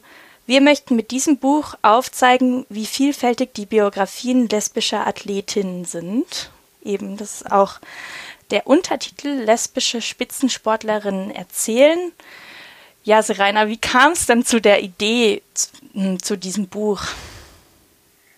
Ähm, also die ursprüngliche Idee ähm, kam äh, zu Corinne, das ist eine der Co-Autorinnen, da kam eine Sportlerin auf sie zu, die jetzt zwar nicht im Buch porträtiert ist, aber äh, das ist eine ehemalige Sportlerin, die von sich eine Biografie haben wollte.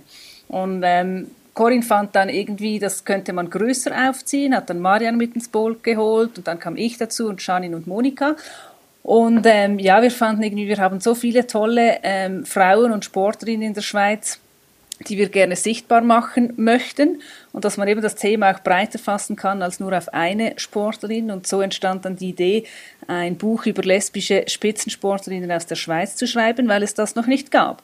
Und ähm, ja, entstanden ist ein Buch mit persönlichen Porträts aus dem Leben und auch der Sportkarriere dieser 28 Frauen. Und eben der Titel ist ja Vorbild und Vorurteil. Was glaubst du denn, warum braucht es solche Vorbilder?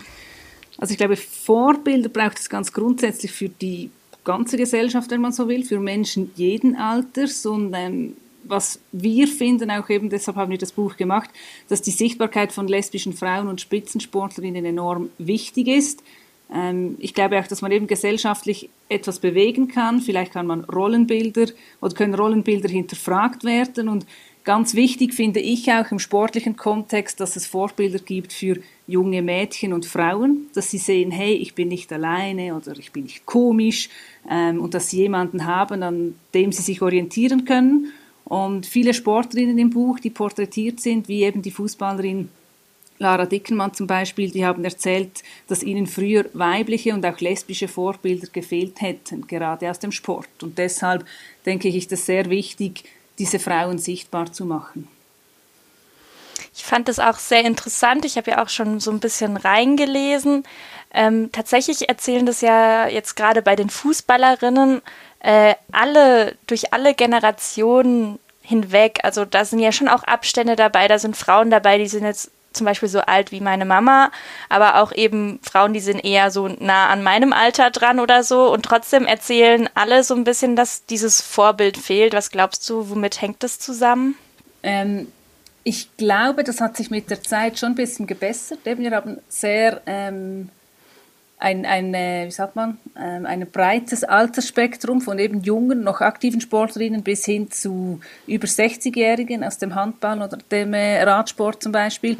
Und ich glaube, früher gab es das noch weniger als heute. Also irgendwie, Lara Dickenmann hatte keine Vorbilder, sagen wir vor 25 Jahren, als sie noch ein, ein kleines Mädchen war. Und ich glaube, eben heute gibt es mehr lesbische Vorbilder, spielerisch oder eben sportlich gesehen. Ähm, hatten diese jungen Sportlerinnen oft auch Männer als Vorbilder, weil es eben die Frauen nicht gab, weil sie nicht sichtbar waren. Und ich glaube, wie früher, ähm, dass die wie nicht geoutet waren oder nicht öffentlich waren, nicht sichtbar waren, vielleicht innerhalb eines Teams, aber sicher eben nicht öffentlich. Und deswegen hat man sich vielleicht auch an rein sportlich jetzt an, an männlichen Vorbildern orientiert. Ähm, ja, aber ich denke, dass das heute besser ist, eben weil wir viele, gerade in Teamsportarten, viele öffentliche ähm, lesbische Spitzensportlerinnen haben. Ähm, ich, ich fand noch irgendwie daran interessant, es gibt ja eben dieses ätzende Vorurteil, das auch manchmal bei euch eben so zur Sprache kommt, dass eben alle Fußballerinnen lesbisch seien oder ein Großteil der Fußballerinnen lesbisch sind. Ich finde dann trotzdem interessant, dass viele dann eben gerade dann sagen so, ja, ich hatte keine Vorbilder oder eben vielleicht auch, es kam von der einen oder anderen auch so die Aussage, ich wollte nicht äh, diesem Klischee entsprechen, was ich auch irgendwie total spannend finde, wie ist da so deine Wahrnehmung? Also ähm, eben, das ist ja auch irgendwie eine Diskrepanz, dass man quasi hat dieses Vorurteil, aber ähm, gleichzeitig halt dann auch eben keine Vorbilder. Ich meine, das spiegelt sich ja auch bei euch äh, eben im Titel quasi so wieder. Genau, also eben gerade mit den äh, Vorurteilen und mit den Klischees.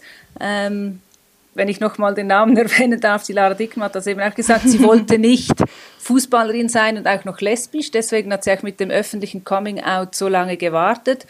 Ähm, und was wir auch oft hatten, so als, als Rückmeldung oder in den Gesprächen, dass die Sportlerinnen nicht auf das Lesbischsein reduziert werden wollen. Dass sie sagen, hey, ähm, ich bin eine eben junge oder auch ältere Frau, ich bin Sportlerin, ähm, ja, ich bin lesbisch, ähm, ich bin homosexuell, aber das ist, ich definiere mich nicht über meine Sexualität, sondern ähm, sei es jetzt im, im Buch oder auch sonst in der öffentlichen Wahrnehmung, ähm, möchte ich nicht auf das reduziert werden und ähm, eben nicht, das, nicht dieses Klischee bedienen. Ich hatte auch eine Fußballerin, ähm, die mir abgesagt hat, aus dem genau diesem Grund, dass sie gesagt hat, hey, ich möchte als Sportlerin wahrgenommen werden und ähm, eben nicht auf das Lesbischsein reduziert werden möchte. So. Ja, ich glaube, da spiegelt sich auch gut die aktuelle Situation des Frauenfußballs auch immer noch wieder. Ich glaube, man kämpft allein als Frau halt schon sehr viel, um im Sport überhaupt überleben zu können, quasi, also wirklich als Profifußballerin überleben zu können. Ich meine, klar, das hat sich auch geändert und so, aber es ist immer noch was, was eben nicht so viel Beachtung ähm, findet. Und ich glaube, da spiegelt sich halt so dann so die Struktur. Man ist schon benachteiligt quasi als Frau im Sport. Man möchte dann quasi auch nicht noch äh, weiter in eine weitere Ecke gedrängt werden, sag ich jetzt mal so. Genau, genau. Und ich denke eben einerseits wissen sie schon auch, dass es wichtig ist, sichtbar zu sein, eben auch ein, ein Vorbild zu sein. Andererseits möchten sie nicht reduziert werden. Und das Dritte, ähm, was ich jetzt glaube, so mit meiner Wahrnehmung, ähm, auch mit den Sportlerinnen, mit denen ich gesprochen habe, ähm, dass jetzt eben, wenn sie zum Beispiel Teamsportlerinnen sind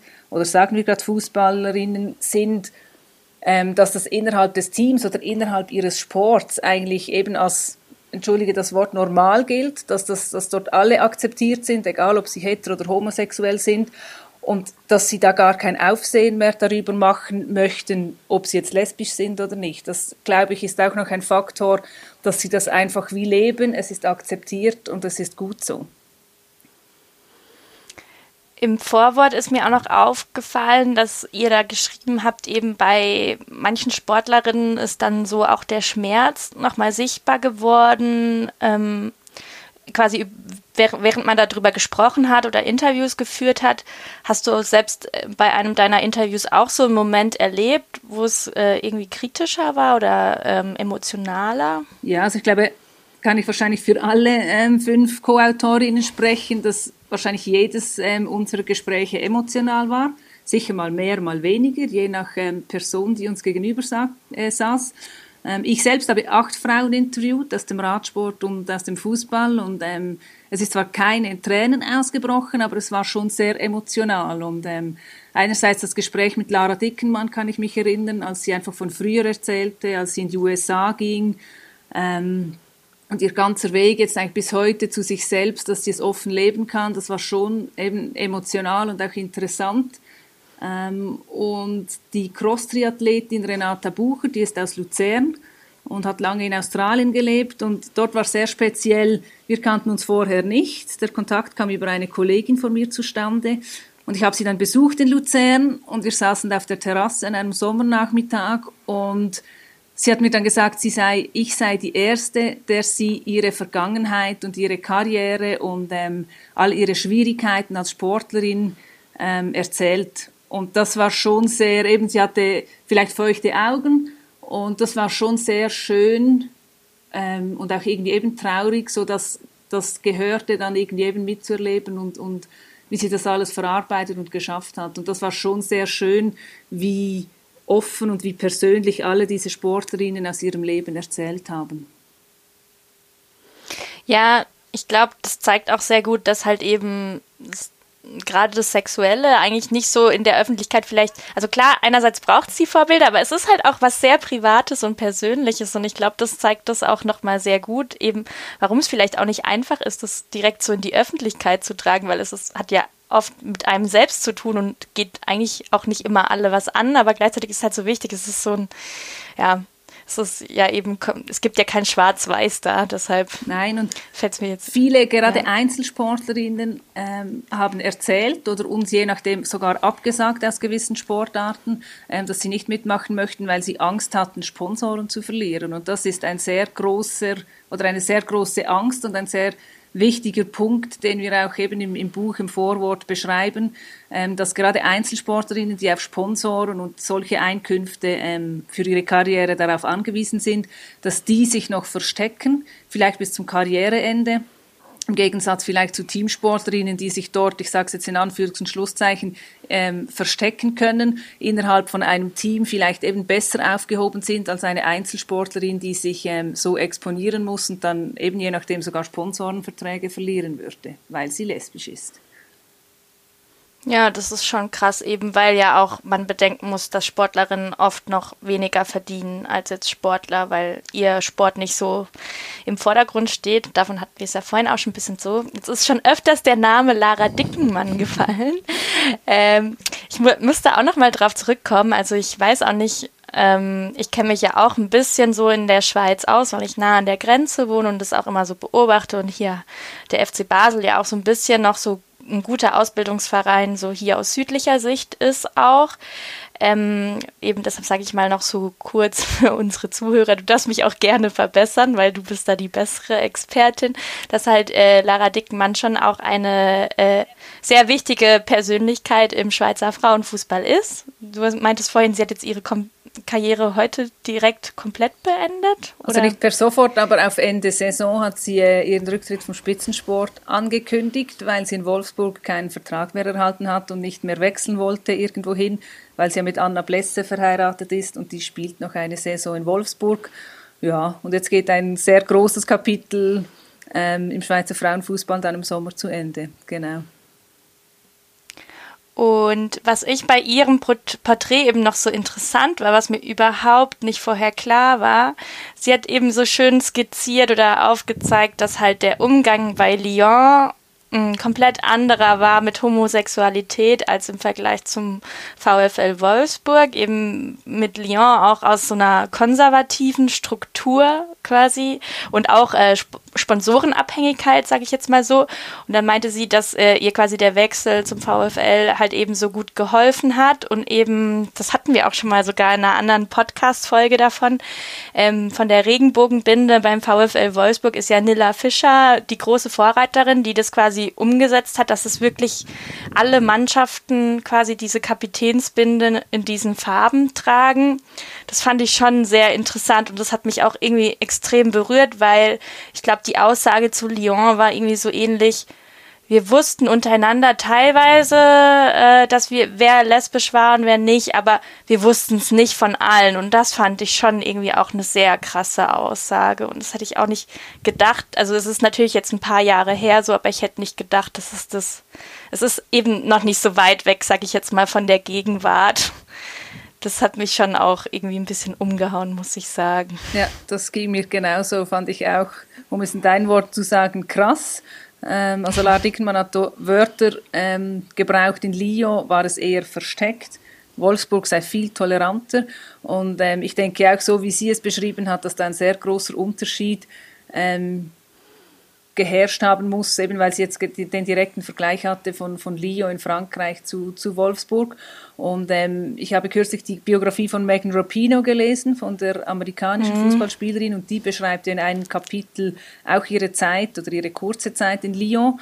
Und dort prangert sie das sehr, sehr offen an, dass es überhaupt keinen offenen Umgang ähm, dem Thema Homosexualität geherrscht haben soll und dass sie sich da sehr alleine ähm, gefühlt hat auch. Also von dem her sind das eigentlich schon zwei Quellen, die das bei, bei Lyon ähm, so bestätigen in dem Sinne. Was sehr schade ist, weil so ein, ein, ein Club und, und eine erfolgreiche Mannschaft mit einer, so einer erfolgreichen ähm, mit einem erfolgreichen Palmares, dass das dort noch nicht so ganz angekommen ist. Genau. Umso schöner bei, bei Wolfsburg mit der Kapitänsbinde etc., wie, wie offen und tolerant die sind, ja. Ja, und dann würde ich gerne eben nochmal so die Kamera ein bisschen weg vom Fußballplatz lenken. Du hast ja vorhin schon so ein bisschen erzählt mit den Einzelsportlerinnen. Was ist denn so deiner Meinung nach so durch das Buch so rausgekommen, was der größte Unterschied zwischen anderen Sportlerinnen und Fußballerinnen sind, so äh, in dem Bezug? Ähm, ja, also ganz grundsätzlich haben wir einfach ganz viele schöne Rückmeldungen mal erhalten, auch aus der Community, die vielleicht eben gar nicht so viel mit Sport am Hut hatten und unser Buch gelesen haben. Und ähm, ich glaube auch, dass wir eben diesen Frauen Sichtbarkeit schenken konnten. Ähm, ja, dass eben, dass man sie wahrnimmt und dass sie so mutig waren, so persönlich ihre, ihre Geschichte zu ähm, erzählen. Und das hat uns dann auch bestärkt, eben, dass wir wie soll ich sagen, ein Buch zu einem Thema gemacht haben, das den Nerv der Zeit trifft. Und was mich persönlich sehr gefreut hat, war an der Vernissage. Die konnten wir im August gerade noch so durchführen zwischen ähm, den paar Lockdowns, die wir da auch in der Schweiz hatten oder immer noch haben. Und ähm, da war es sehr schön, da waren fast alle Sportlerinnen ähm, vor Ort. Und gewisse haben sich gar nicht gekannt, aber die sind dann irgendwie aufeinander getroffen. Man hat gesehen, die eben unterhalten sich, die fühlen sich zusammen verstanden, ähm, haben zusammen Kontakte geknüpft und so. Und so entstand ein großes Wir-Gefühl und das war, das war sehr schön mit anzusehen. Ja, zeigt doch auch wieder, dass das so hinter sowas dann oft auch ähm, Empowerment irgendwie auch steht. Eben was ich noch in dem Zusammenhang so interessant fand, äh, Tatjana Henny sagt eben noch, ohne Fußball wäre mein Coming Out anders verlaufen. Und das fand ich dann schon auch sehr interessant. Also ich glaube, es war auch in Bezug darauf, dass es halt in einem Team eben, so wie du das auch vorhin geschildert hast, eher egal ist eigentlich, welche sexuelle Orientierung man hat. Man soll einfach möglichst sich selbst sein können, quasi so. Ähm, liegt es da, oder konntest du noch irgendwie sowas beobachten, dass es halt ähm, in anderen Sportarten schwieriger ist, weil es weniger solche Vorurteile gibt? Also dem äh, Frauenfußball haftet eben dieses ätzende Vorurteil an und die anderen haben es noch schwieriger, weil sie quasi da noch eher die hetero ähm, Form quasi erwartet wird. Ja, das denke ich sehr. Also Tatjana Hennis ist die heutige Direktorin beim Schweizerischen Fußballverband, ehemalige Nationalspielerin. Und eben, sie war dort quasi fast noch ein Mädchen, ähm, irgendwie 13 oder 14, kam zum FC Bern, hatte sehr viele ältere Spielerinnen mit im Team, die waren lesbisch und sie sagte damals, hey, ähm, da habe ich gemerkt, ah ja, ich bin ja auch so. Und das war völlig easy. Und sie kam dann in diesen Groove rein und das war ihre Welt und ihr Team. Und deshalb hat sie auf deine Aussage zurückzukommen gesagt, eben ihr Coming Out wäre sicher anders verlaufen, wenn sie nicht so früh mit Fußballspielen begonnen hätte. Dann hätte sie sich vielleicht Fragen gestellt, oh, bin ich komisch, oh, bin ich anders? Und so war das für sie einfach seit Anbeginn quasi ähm, das Normalste der Welt. Und ich glaube einfach, es ist eben auch das Umfeld, ähm, wie du und ich das vorhin auch schon gesagt haben, ähm, sagen wir eine Sportart wie Ski Alpin oder wie Golf oder wie, ja, das sind wahrscheinlich so die Paradebeispiele, Paradebeispiele, vielleicht auch Turnen, die sehr konservativ geprägt sind, die eben nicht so offen sind, die heteronormativ sind, in dem Sinne eben, dass, dass da ähm, die Gesellschaft vielleicht noch nicht so weit ist, ähm, oder nicht die Gesellschaft, einfach das Umfeld in diesen Sportarten ähm, dass es dort Sportlerinnen sicher schwerer fällt, egal, äh, sind ja dort auch eigentlich Einzelsportlerinnen, um sich zu, zu outen, weil einfach das Umfeld noch nicht so weit ist oder eben das sehr konservativ geprägt ist, ähm, dass es schwierig macht, dann sich selbst zu sein und, und ähm, sich zu outen. Das glaube ich schon sehr fest, dass das miteinander zusammenhängt, wie das Umfeld ist, was es für eine Sportart ist und was es für eben Vorurteile gibt oder für Ängste bei den Sportlerinnen. Und dem Vorwort konnte man auch eben so ein bisschen entnehmen, dass euer Projekt, das ja auch nur von Frauen quasi ge ge gemacht wurde, selbst auch so ein bisschen äh, Empowerment entstanden ist. Wie war das so für dich? Also ich meine, wir bei Früff kennen das eben auch. Also wir fühlen uns auch durch uns selbst, glaube ich, so ein bisschen empowered. Würde mich mal noch so deine äh, Perspektive interessieren.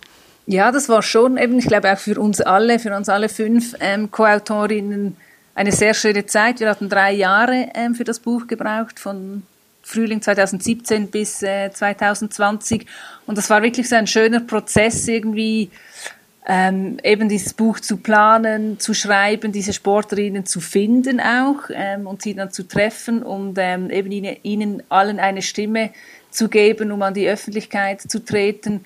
Und für uns selbst war das einfach ein, ein wunderbarer Weg und ein toller Prozess, eben das, das miterleben zu dürfen, gerade auch in, ähm, in, in Kontakt mit den Sportlerinnen zu sein und, und diese Lebensgeschichten aufzuschreiben. Das hat mich am meisten eben berührt, wie, wie sehr persönlich und offen die gegenüber uns waren, dass dann so ein tolles Buch entstehen konnte.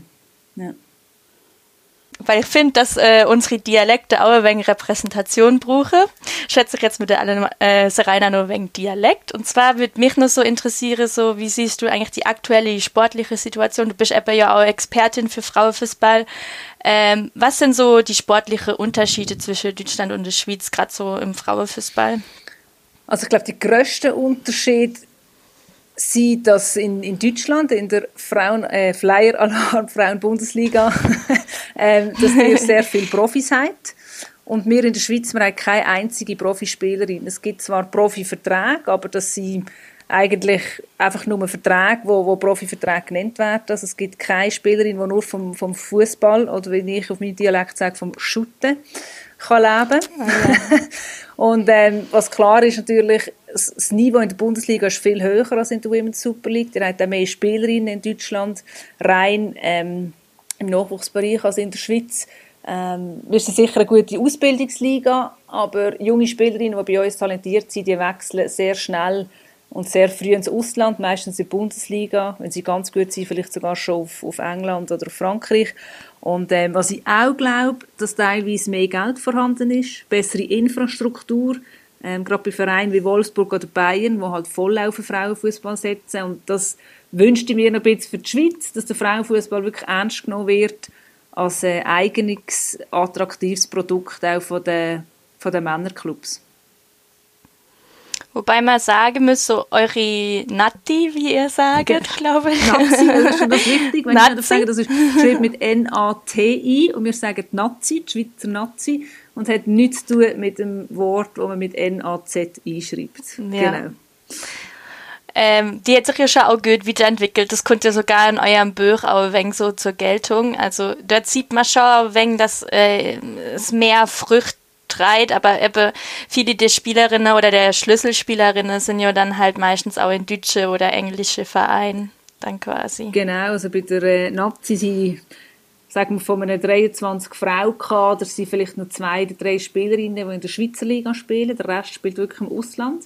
Also sind alle Söldnerinnen und es hat wirklich einen Boom gegeben, einen Aufschwung, also die goldene Generation, sage ich gern. Ähm, so in den letzten zehn Jahren. Man war das erste Mal an einer WM 2015, das erste Mal an einer EM. Dann hat man aber die WM 2019 wirklich auf haarsträubende Weise hat man die verpasst. Ähm, gegen Schottland und Polen damals noch in der Gruppenphase. Und ähm, jetzt muss man einfach hoffen, dass man in der Barrage die EM-Quali 2022 schaffen will, was man schon erkennt. Man hat zwar viele junge, talentierte Spielerinnen, Ältere haben nach der EM17 aufgehört, oder eben wie Lara Dickermann vor eineinhalb Jahren, dass wir den Namen nochmal erwähnt haben.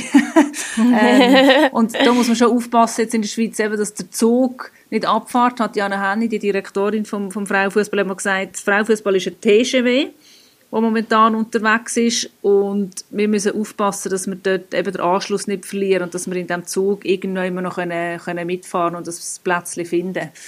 Genau dass wir da wirklich nicht, nicht abgehängt werden, auch von Nationen wie, äh, ich sage jetzt mal Österreich ist ein guter Vergleich, der auch mega gut geschafft hat die letzten Jahre, ja. ja. Als kleine Gag, wenn äh, jemand immer nur Lockdown ähm, Langeweile hat, wenn er den Podcast hört, können wir sagen, er soll einfach jedes Mal einen Shot trinken, wenn der Name Lara Dickenmann fällt, dann, genau.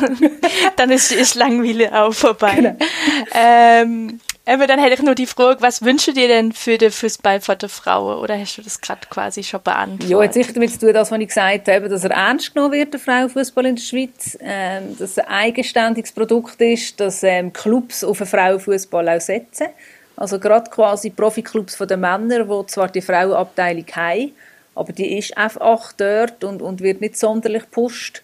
Und ähm, was ich mir für die Spielerinnen würde wünschen, sind bessere Bedingungen. Einerseits von der Infrastruktur her und andererseits halt wirklich auch lohntechnisch. Also in der Schweiz schaffen die Spielerinnen 80 oder 100 Prozent. Also sie studieren, gehen in die Schule und sie trainieren eben dran fünf bis sechs Mal ja. pro Woche. Und das ist halt schon sehr krass, eben, dass man dort müsst vorwärts machen, um einerseits die Liga stärken, aber auch die Spielerinnen entlasten. Ähm, weil auf Tour raus verliert man da, glaube ich, viele Spielerinnen, die dann irgendwie in jungen Jahren oder vielleicht nach der Ausbildung irgendwie sagen, hey, ich kann nicht mehr, ich mag nicht mehr. Und dann eigentlich der Frauenfußball oder im Frauenfußball dann verloren gehen. Das wünsche ich mir vor allem für die Spielerinnen, dass es finanziell für sie ja besser, besser wird in Zukunft.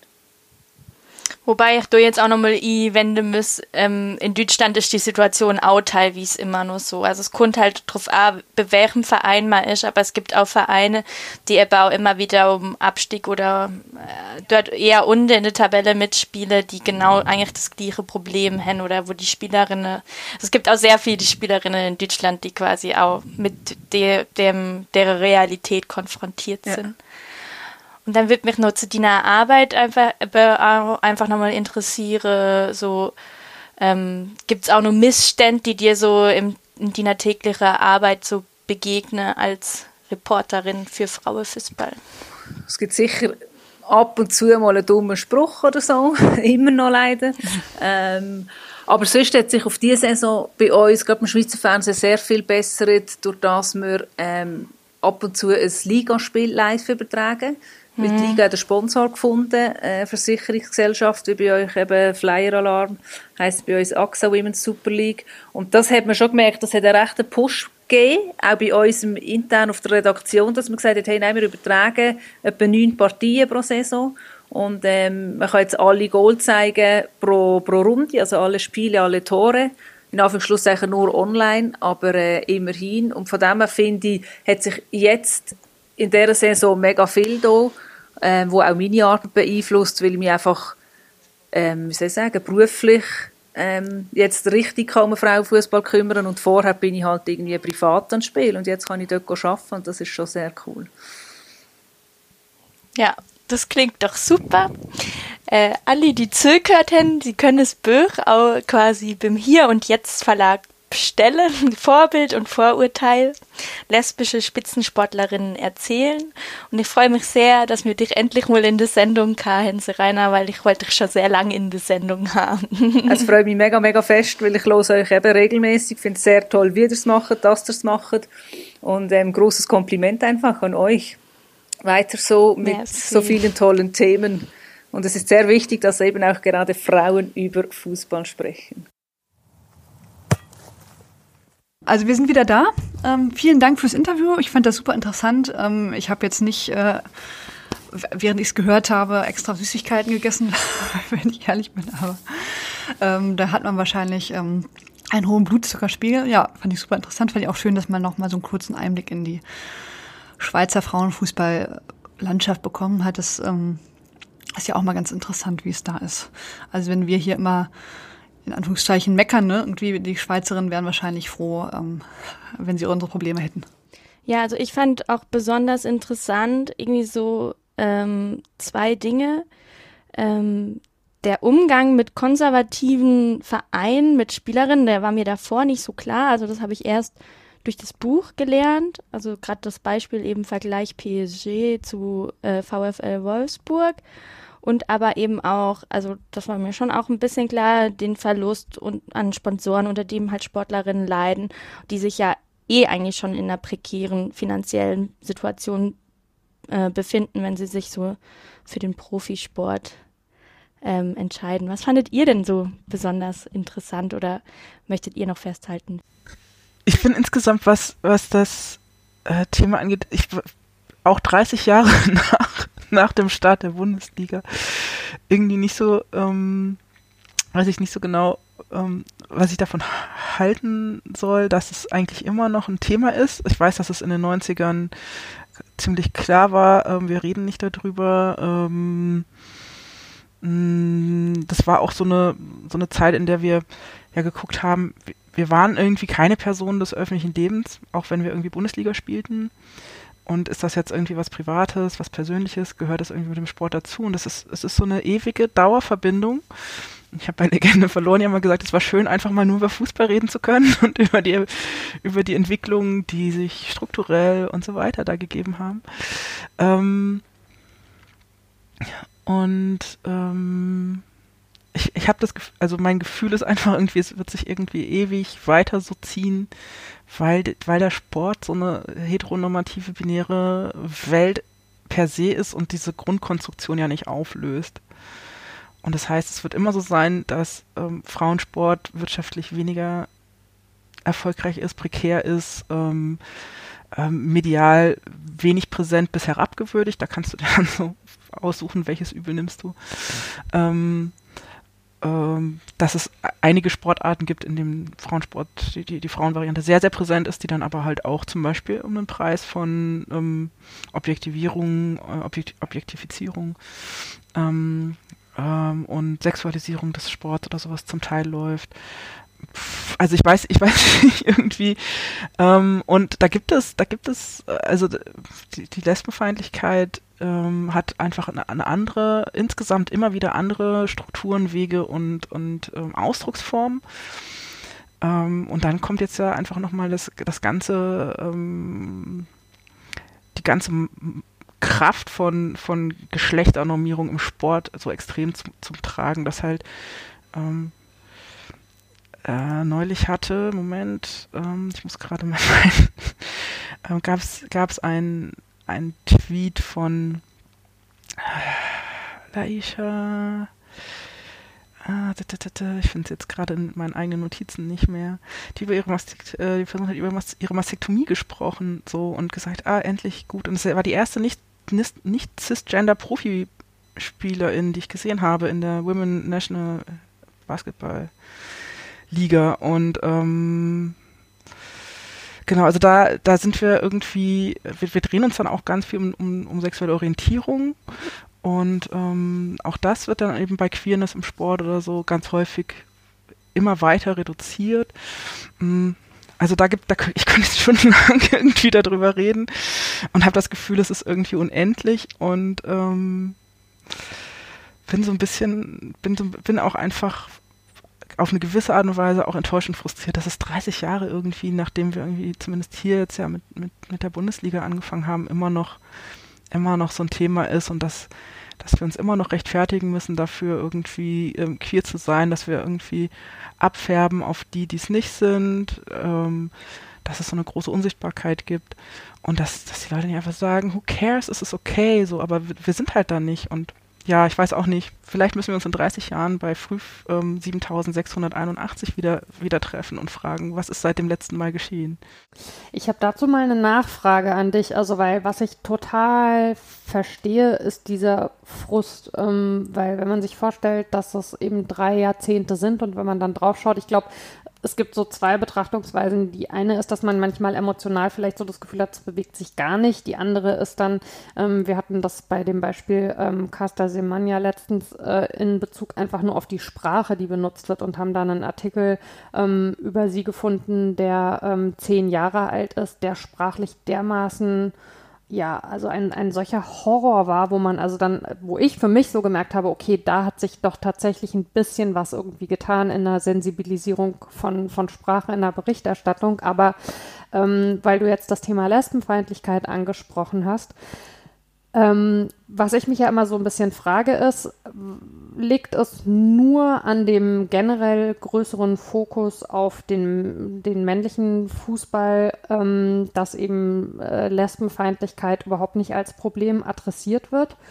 Oder hat, oder sehr viel weniger, oder hat es tatsächlich auch so einen weirden Hintergrund, der was damit zu tun hat, dass der Blick auf dem Fußball oder aus dem Fußball heraus oft ja auch zu unser aller Leidwesen noch ein sehr männlicher ist und dass dieser Blick dann eben Lesben vielleicht eher sogar noch irgendwie äh, spannend oder das gucke ich mir irgendwie äh, gerne noch äh, an, so mäßig findet und dass deswegen aus diesem Blick heraus davon ausgegangen wird, äh, lesbisches oder bisexuelles Outing bei Frauen ist ja alles überhaupt kein Problem, was aber ja einfach nicht der Realität entspricht, weil selbst so große, prominente Paare wie beispielsweise Megan Rapinoe und Sue Bird, Sue Bird hat sich 2017 zu einem tatsächlichen Coming-out irgendwie entschieden. Also diese ganzen Ängste, die ja auch in dem Interview angesprochen werden, vor einem Verlust von Sponsoren oder vor, ich werde plötzlich anders betrachtet als vorher,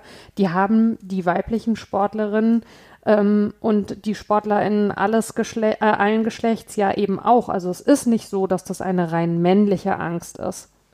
Ähm, also ja, es gibt, es gibt einen ganz, ganz grundsätzlichen Unterschied zwischen, zwischen der Feindlichkeit gegenüber männlicher Homo- und Bisexualität mm, und weiblicher Homo- und Bisexualität und dann können wir auch nochmal über Pansexualität reden, aber vor, und dann vielleicht ja auch nochmal, wie geht es asexuellen Menschen mit dieser mit diesem, mit diesem, mit dieser Erotisierung, die ja auch zum Teil im, mit Fußball stattfindet, also wo ja so eine Inszenierung von Männlichkeit und Sexiness oder Weiblichkeit und Sexiness irgendwie häufig irgendwie mit einhergeht. Ähm, da haben wir, ähm, also da gibt es große Unterschiede. Ähm, und ich kann das jetzt, was, was Lesbenfeindlichkeit und lesbische Unsichtbarkeit und so angeht, einfach auch nochmal ganz klar, also es ist ein gesamtgesellschaftliches, das ist nicht im Sport speziell, sondern diese, diese Unterscheidung ähm, ist, dass der Fokus, also Männer wurden mit dem Paragraph 175 ähm, kriminalisiert. Ähm, der wurde auch ähm, und kriminalisiert wurde auch ganz stark ähm, sei es nun Crossdressing oder Transsein, ähm, da gab es dann ja von Magnus Hirschfeld tatsächlich diese ersten Ausweise, die, ähm, die dann polizeiliche Verfolgung beendet hatten in den 20er Jahren. Und als dann die Nazis den Paragraph 175 verschärft haben, haben sie damals auch überlegt, ähm, ob sie den jetzt auch auf Frauen ausweiten sollten, weil das wollten sie eigentlich auch nicht. Und ähm, die A Ansage war so, also don't quote me on that, ich kann das jetzt nicht natürlich nicht perfekt wiedergeben, aber die Ansage war, ähm, nee, wir, also wir, wir wollen, wir wollen die eigentlich nicht ins Gefängnis stecken. Wir, wir brauchen ja, also wir, wir, werden die zu Müttern machen und wir werden die, ähm, wir haben andere Mittel als Männer, ähm, also als eine männlich dominierte Gesellschaft und Struktur und das war ja das, was die, was das, ähm, was sehr stark war, die patriarchale Struktur des ähm, Nazitums. Wir werden die anders ähm, einnorden und wir werden die anders einholen. Da haben wir ganz andere Mittel und ähm, das war halt sowohl die, ist halt sowohl die wirtschaftliche Abhängigkeit als auch die pure physische und sexuelle Gewalt. Und das ging dann in der Nachkriegszeit, ähm, wurden halt ähm, junge lesbische Frauen ähm, in die Psychiatrien gesteckt ähm, und eben einfach Zwangsmaßnahmen unterworfen. Ähm, und deswegen war ja auch die Emanzipationsbewegung der 70er auch ganz stark von Lesben getragen, weil in der Bundesrepublik, anders als in der DDR, ähm, kein Leben ohne Versorgerehe vernünftig möglich war, weil du, weil du nicht weil du in Altersarmut oder auch schon vor, vor, der, vor der Rente in Armut ähm, gesteckt hast. Also da gibt es, da gibt, und dann wurden bis in die 90er Jahre hinein ähm, lesbischen Müttern nach ihrem Coming Out, gegebenenfalls nach einer heterosexuellen Beziehung, ähm, die Sorge, das Sorgerecht für ihre Kinder entzogen. Also der Staat hat da andere Mittel genommen. Und genauso ist es dann halt auch tatsächlich in der, in der Gesellschaft, und das hattest du ja auch total klar und gut beschrieben, so dieses ähm, ähm, die, die Sexualisierung, so dieses darf ich bei euch zugucken ähm, oder Trikottauschrufe nach dem Spiel oder so, also läuft im Frauenfußball insgesamt anders ähm, und auch ähm, da die, der Male Gaze, der männliche Blick ähm, und die männliche Dominanz spielen in dieser, wenn wir immer noch in einer binär strukturierten Gesellschaft leben bis heute, da hat sich ja noch nichts dran geändert, ähm, spielen da eine große Rolle. Und deswegen macht es da Unterschiede. Und deswegen ähm, und deswegen und das, das führt auch zu diesem Ungleichgewicht von Aufmerksamkeit. Also es wird immer für schwule und bisexuelle Männer im in, in prominenten Positionen immer mehr Aufmerksamkeit geben. Also ich meine, ich, ich und ich mache das jetzt einfach seit, seit 30 Jahren, kriege ich das so mit, ob sich nun PolitikerInnen oder SportlerInnen oder SchauspielerInnen outen oder sowas. Ähm, letztlich ist es immer so, wenn es eine Frau getan hat oder sowas, dann ist eigentlich ein Sack Reis in China umgefallen. Ne? Also ich war, ich war super enttäuscht, als auf das Coming Out von Nadine Angerer irgendwie auch wieder irgendwie so dieses, wo ich so dachte, so ja, das ist doch mal ein cooles Zeichen, outet sich ähm, damals als bisexuell. Ähm, und da dachte ich so, ist ja, ist ja total cool. Und dann dachte ich so, ja, ähm, hat das jetzt irgendwie, was ist jetzt passiert? Wieso passiert hier nichts? Ähm, nirgendwo, es war, gab kein Drama, es gab kein Boulevard, es gab nichts. So, es war so dieses, okay, sie hat es, glaube ich, in einem im Interview in irgendeiner großen deutschen Wochenzeitung, ich weiß nicht mehr welcher, irgendwie gemacht. Und das war so plopp, toter Raum. Ähm, und äh, ja, also wir wissen alle, was nach Hitzelsbergers ähm, Coming Out war. Ähm, das war irgendwie, ähm, ich weiß gar nicht, ob er nicht noch am Ende ein Bundesverdienstkreuz dafür bekommen hat, so ungefähr. Ähm, ja, und das bis heute ist das ein Thema und wird mit ihm immer wieder thematisiert und ja, da gibt es große Unterschiede und diese Müdigkeit, äh, so dieses Jahr, also ich, ich muss einfach sagen, ich habe, ich bin jetzt Mitte 40 und ich mache das seit 30 Jahren mit und ich hätte natürlich zum einen niemals hätte ich gedacht, mit 15 oder mit 20 oder mit 25, dass wir jetzt da wären, wo wir sind. Und gleichzeitig gucke ich jetzt aber halt zurück und denke so, aber wir hätten wir nicht irgendwie auch ein ganzes Stück mehr? Ich, ich habe immer noch dasselbe hohe Belastungsniveau. Ähm, ähm, das, hat, das hat in meinem Alltag jetzt noch nicht so richtig viel verändert, dass es jetzt mal irgendwie mh, nicht mehr ganz so viele Stammtischsprüche gibt oder sowas, weil es so viele andere weitere Formen von subtiler Queerfeindlichkeit gibt. Und nun habe ich das große Privileg, irgendwie inzwischen hauptberuflich queer zu arbeiten. Ähm, wobei ich das eigentlich, also ich würde, ich würde auch gerne wieder Urheberrecht und äh, für DesignerInnen arbeiten, was ich auch gemacht habe, oder in der Architektur, ähm, wenn mir Architektur noch irgendwie so viel bedeuten würde, ähm, da arbeiten. Also Sachen, die jetzt ja gar nichts irgendwie mit mir selber ständig zu tun haben. Ähm, ja, und insofern ist so dieses, ich, bin einfach nach 30 Jahren irgendwie so echt müde und vor allem, wenn mir dann noch Leute erklären, ja Freddy, aber jetzt guck doch mal hin, es hat sich doch echt viel getan in den letzten 30 Jahren. Und ich denke so, ja, seit 2009 diskutieren wir aber zum Beispiel in Artikel 3 mal die sexuelle Identität aufzunehmen.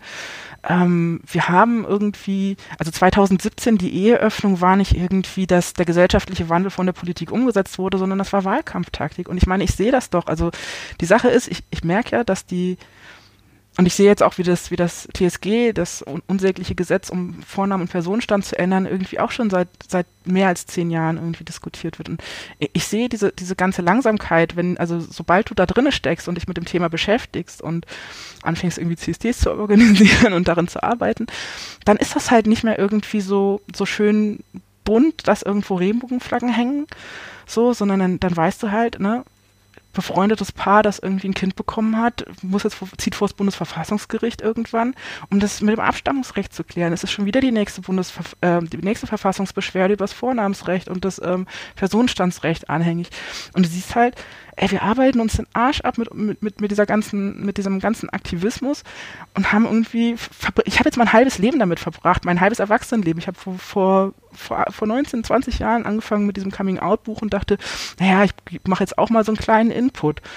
Und ähm, inzwischen ist es mein Hauptberuf und es, ich, ich würde es mir echt anders wünschen, ehrlich gesagt. Und vor allem würde ich mir wünschen, ähm, da so weit zu sein, ähm, da, das ist, das ist halt nicht irgendwie mein, ich, es ist total schön mit euch zu reden.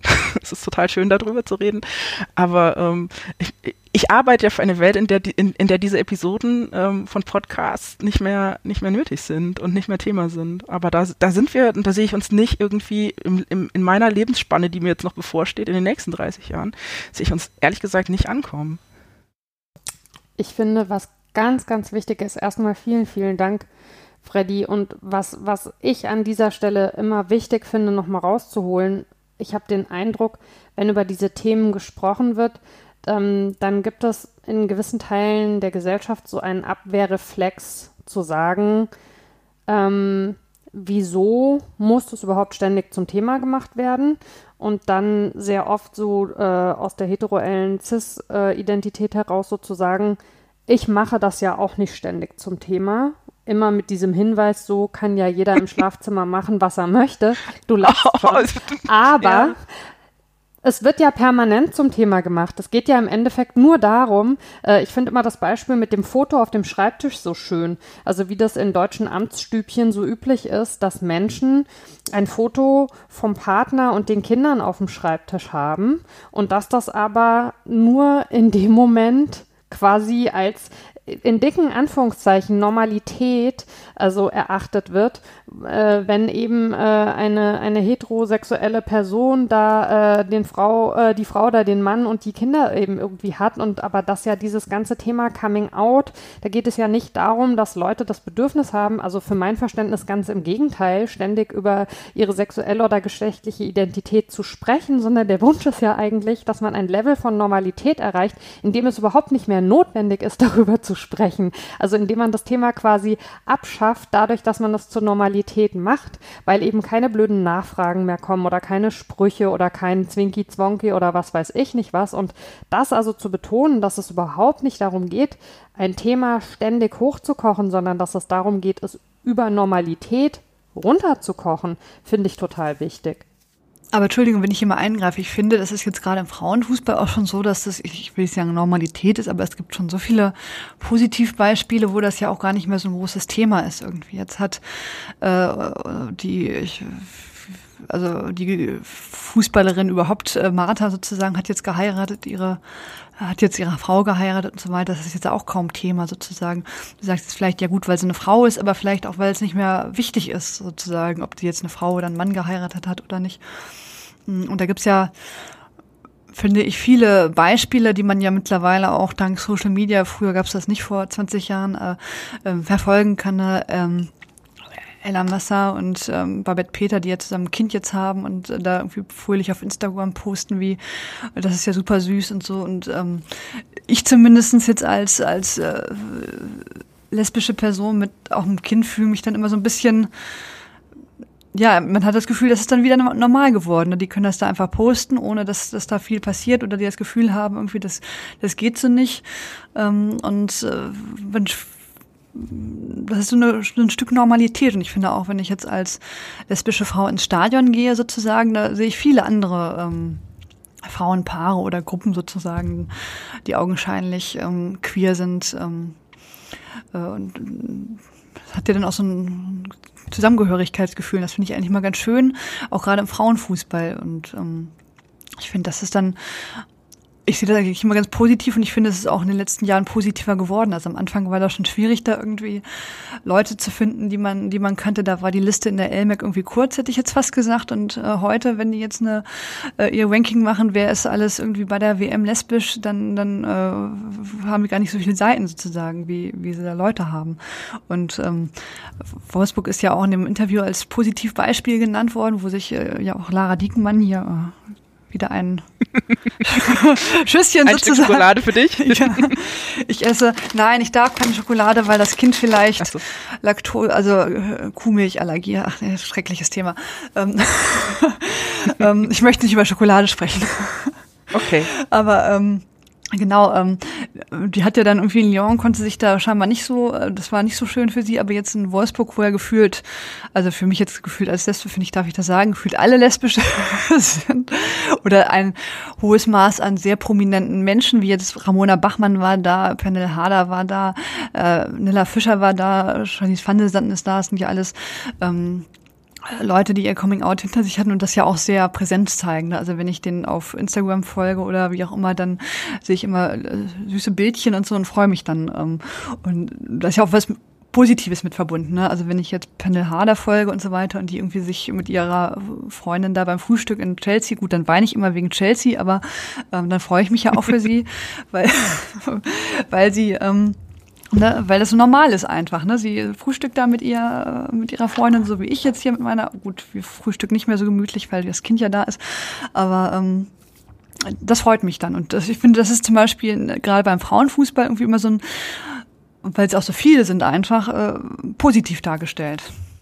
Ja, da kommt, aber das sind ja tatsächlich selbstgemachte Social Media Präsenzen und so. Und ich, ich, ich bin irgendwann mal in Abby Wombacks ähm, äh, Instagram-Kanal einen halben Tag in so einem Rabbit Hole bin ich einfach nur, das war so wholesome, das Ganze durchzuscrollen und mir anzugucken.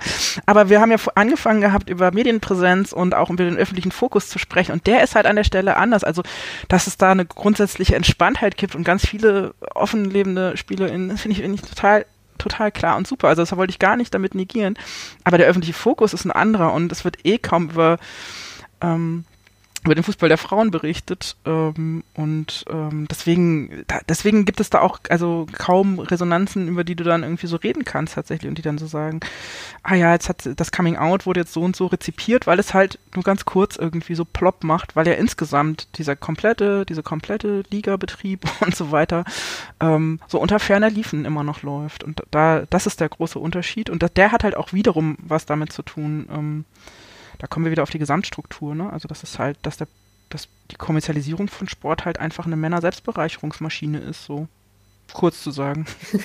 Wenn ich auch nochmal ergänzen darf, äh, zwei Sachen. Einmal, äh, Jule, was du, glaube ich, eben gesagt hast, ähm, von wegen so, ja, wenn die heiraten, dass das dann nicht so groß thematisiert wird. Auf der anderen Seite ähm, würde ich so formulieren, dass es halt ähnlich, also eine ähnliche Konnotation hat, beziehungsweise eine ähnliche Berichterstattung findet wie, ich weiß jetzt nicht, wenn keine Ahnung, Thomas Müller heiratet oder so. Ähm, vielleicht ein schlechtes Beispiel, aber einfach, dass es nicht dieses, oh mein Gott, sie heiraten und sie sind eben nicht heterosexuell, sondern dass es natürlich trotzdem Berichterstattung findet, weil aus einer Cisgender-Perspektive und heterosexuellen Perspektive ähm, finde ich es halt genauso wichtig trotzdem, dass es da eine Gleichberechtigung gibt, dass die trotzdem quasi Screentime bekommen, aber nicht als oh mein Gott, das ist, ähm, das hat nichts mit Normalität zu tun und das noch nicht mal als negativ, sondern dass Autorinnen und Autoren von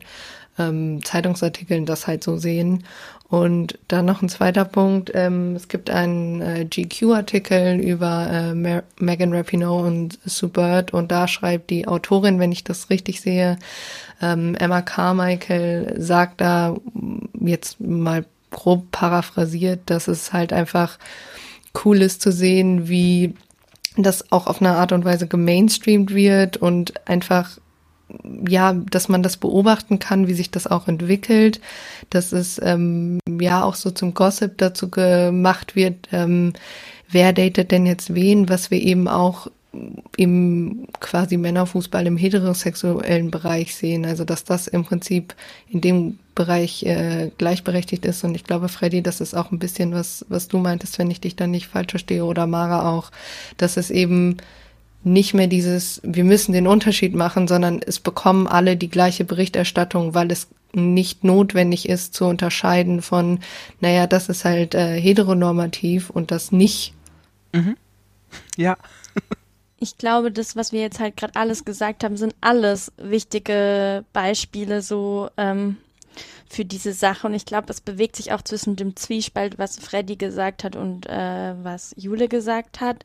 Ähm, nämlich so von wegen, einerseits eben hat es kein zum Beispiel keinen großen Wirbel gemacht, als Angerer sich geoutet hat. Und auch gerade bei dem Interview vorhin kam ja auch durch, es fehlt immer noch irgendwie an Vorbildern, was ja eben auch so deprimierend ist, wenn man Freddys Arbeit anguckt und eben, und wie sie quasi erzählt, wie sie das schon vor zehn Jahren gemacht hat.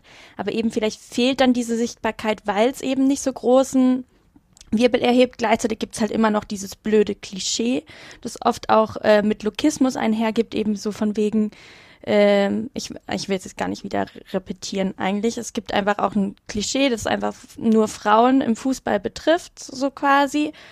Ähm, oder viele Frauen betrifft und gleichzeitig aber eben auch die Spielerinnen, die halt selber kuratieren auf ihren sozialen Netzwerken, wo ich aber dann vorhin, ich, ich sehe das eigentlich auch als total was Positives und so wie äh, Jule das vorhin auch geschildert hat, aber dann ist mir auch wieder bewusst geworden, als Freddy das jetzt erzählt hat, ja klar, aber es liegt bei den Spielerinnen selbst, dass sie das machen und sie müssen das erstens machen wollen. Es kostet ja auch Kraft und Zeit, das zu tun. Und gleichzeitig das, was Eva jetzt noch gesagt hatte, nämlich äh, die Hochzeit von Ashlyn Harris und Ellie Krieger war halt tatsächlich eins zu eins auf Instagram zu verfolgen. Alle Spielerinnen hatten ähm, das irgendwie gepostet und man konnte quasi 24-7 wurde man mit Hochzeitscontent zugeballert, wenn man quasi den gewissen Nationalspielerinnen gefolgt ist und es war super spannend. Rapinho eben dann auch ähm, äh, Trauzeugin und auch, ich, die sind auch auf irgendeinem Cover erschienen mit ihrer, ähm, äh, mit ihrem Hochzeitsfoto und so. Äh, das finde ich dann doch schon auch sehr interessant und wen ich auch noch erwähnen möchte, meine absoluten Favoriten sind auch Pernie Harder und Magdalena Eriksson. Da ist ja der ikonische WM-Kuss so ein bisschen um die Welt gegangen, die ja in gegnerischen Teams spielen beide. Und die haben, die engagieren sich auch ganz viel. Die haben erst neulich auf Twitter ähm, quasi das Angebot an junge queere Leute gegeben. Sie können ihnen in die DMs leiden. Sie reden mit ihnen, falls es gerade schwierig ist im Lockdown zu Hause mit den Eltern oder falls sie sich in einem querfeindlichen um Umfeld gerade befinden, falls sie Redebedarf haben und so. Und das finde ich dann wiederum schön. Und ich glaube schon auch eben soziale Netzwerke bieten das Potenzial, dass sich da in den letzten Jahren nochmal irgendwas ändert. Eben vielleicht auch, dass man es selber in die Hand nehmen kann, wenn man es möchte, quasi so. Und wo ich es zum Beispiel auch anders sehe, gerade auf TikTok findet halt sehr viel auch statt, wo es einfach ähm, um so eine eigene Identität und um eine Selbstverständlichkeit geht. Es, man kann da sehr viel auch lernen quasi von anderen Personen, aber da haben sich nochmal, da sind Leute, die eben nicht dieser äh, Cis-Form oder Heteroform ähm, entsprechen, viel, viel sichtbarer und das ist auch super, super wichtig, glaube ich. Und gerade da sieht man, dass, dass sich auch noch mal ein bisschen sowas verschiebt irgendwie so und äh, auch die Schweizer Spielerinnen Rabona Bachmann und Alicia Lehmann, die auch zusammen sind, die machen auch auf TikTok ganz viel so Pärchen-Content, was irgendwie dann auch manchmal einfach nur, also ich muss echt sagen, lustig zum Angucken ist, weil das auch unterhaltend ist und weil die das so toll machen, irgendwie so. Also ähm, ja, das würde ich vielleicht so zusammenfassen. Ja. Ich weiß jetzt nicht mehr, wer es vorhin gesagt hatte, so von wegen, ja, vielleicht liegt ja der fehlende Wandel an der, an der zu geringen Sichtbarkeit. Und ich möchte mal sagen, dass der gesellschaftliche Wandel nicht davon abhängig sein darf und muss, wie sichtbar wir uns machen ähm, und dass wir präsent sind, dass wir aus unserem Leben berichten. Ich finde das, ich, ich finde das super empowernd. Ich mag diese, also ich bin jetzt bin zu alt für TikTok ähm, ähm, oder irgendwie da abgehängt worden. Ich bin jetzt so viel Man auf Twitter ist nie zu alt für irgendwas. Ja, das stimmt schon. Das stimmt auch danke. Nein, das ist, ist eine Metapher dafür, dass ich einfach irgendwie vor ein paar Jahren aufgehört habe, ständig die nächste neue Plattform zu erobern und irgendwie jetzt bei Twitter hängen geblieben bin und da geht's mir ja auch gut. Ähm, aber auf jeden Fall ist so dieses, ey Leute, gesellschaftlicher Wandel ist nicht nur, dass wir irgendwie die ganze Zeit ständig was bringen, liefern, da sind und so weiter, sondern das ist halt auch wirklich, dass cis-heteronormative Personen, endogeschlechtlich, ähm, darüber nachdenken, was, ähm, was möchte, also wenn sie irgendwie sich so ein Regenbogen-Button, Icon, irgendwie Emoji ähm, ins Profil hängen oder wenn sie irgendwo an irgendeinem Tag ähm, ihre Verbündetenschaft irgendwie so ähm, präsentieren und, und machen und betonen oder sowas, dann so dieses, ja, ähm, Leute, es ist eure Arbeit, also das ist nicht unsere Arbeit, dass ihr irgendwie eu eure Sehgewohnheiten verändert, das ist nicht unsere Arbeit, es dürfte nicht unsere Arbeit sein, ähm, da, dass ihr da aufhört zu denken bei jeder Person, die euch begegnet, die ist cis, die ist hetero, die ist endogeschlechtlich, ähm, die ähm, ist nicht chronisch belastet ähm, und also all, all diese Dinge, die ähm, zumindest als, als unsichtbare Faktoren irgendwie ähm, da so reinspielen. Also ich, ich, ich möchte nicht, dass, dass, dass, dass das Fazit in dieser Sendung am Ende ist, äh, wir müssen mehr für Sichtbarkeit tun, weil nur dann wird sich die Gesellschaft ändern, weil ähm, die sogenannte Mehrheitsgesellschaft kann verdammt genug selber eigenes Zeug tun, um da mal vorwärts zu kommen oder sowas. Das kann ja jetzt nicht an der Minderheit hängen, an den, an den marginalisierten, eh schon belasteten Personen, ähm, diese Bildungsarbeit zu machen und diese, diese, dieses, diesen Bewusstheitswandel oder diese Reflexion. Wir können es gerne anstoßen und wir, wir bieten dazu auch genügend Input, sowohl fachlich als auch persönlich oder so. Aber es ist wirklich mehr als genug da draußen. Ähm, und jetzt ähm, können wir doch mal irgendwie auch darüber, über die Verantwortung der Leute reden, um die es geht, um deren, um deren Bewusstseinserweiterung Erweiterung ohne Drogen es hier geht. Ja, okay, danke. Ähm, gut, ähm, du hast ja vorhin schon gesagt, wir reden so viel über Coming Out und überhaupt. Deswegen, wir haben natürlich noch andere äh, Themenblöcke und jetzt haben wir jetzt uns relativ viel über LGB äh, und äh, Frauen, Männer und so weiter unterhalten. Ähm, wir haben auch noch das Themenspektrum Binarität und da würden wir natürlich jetzt auch gerne noch äh, drüber reden. Also das T sozusagen in unserem Wort.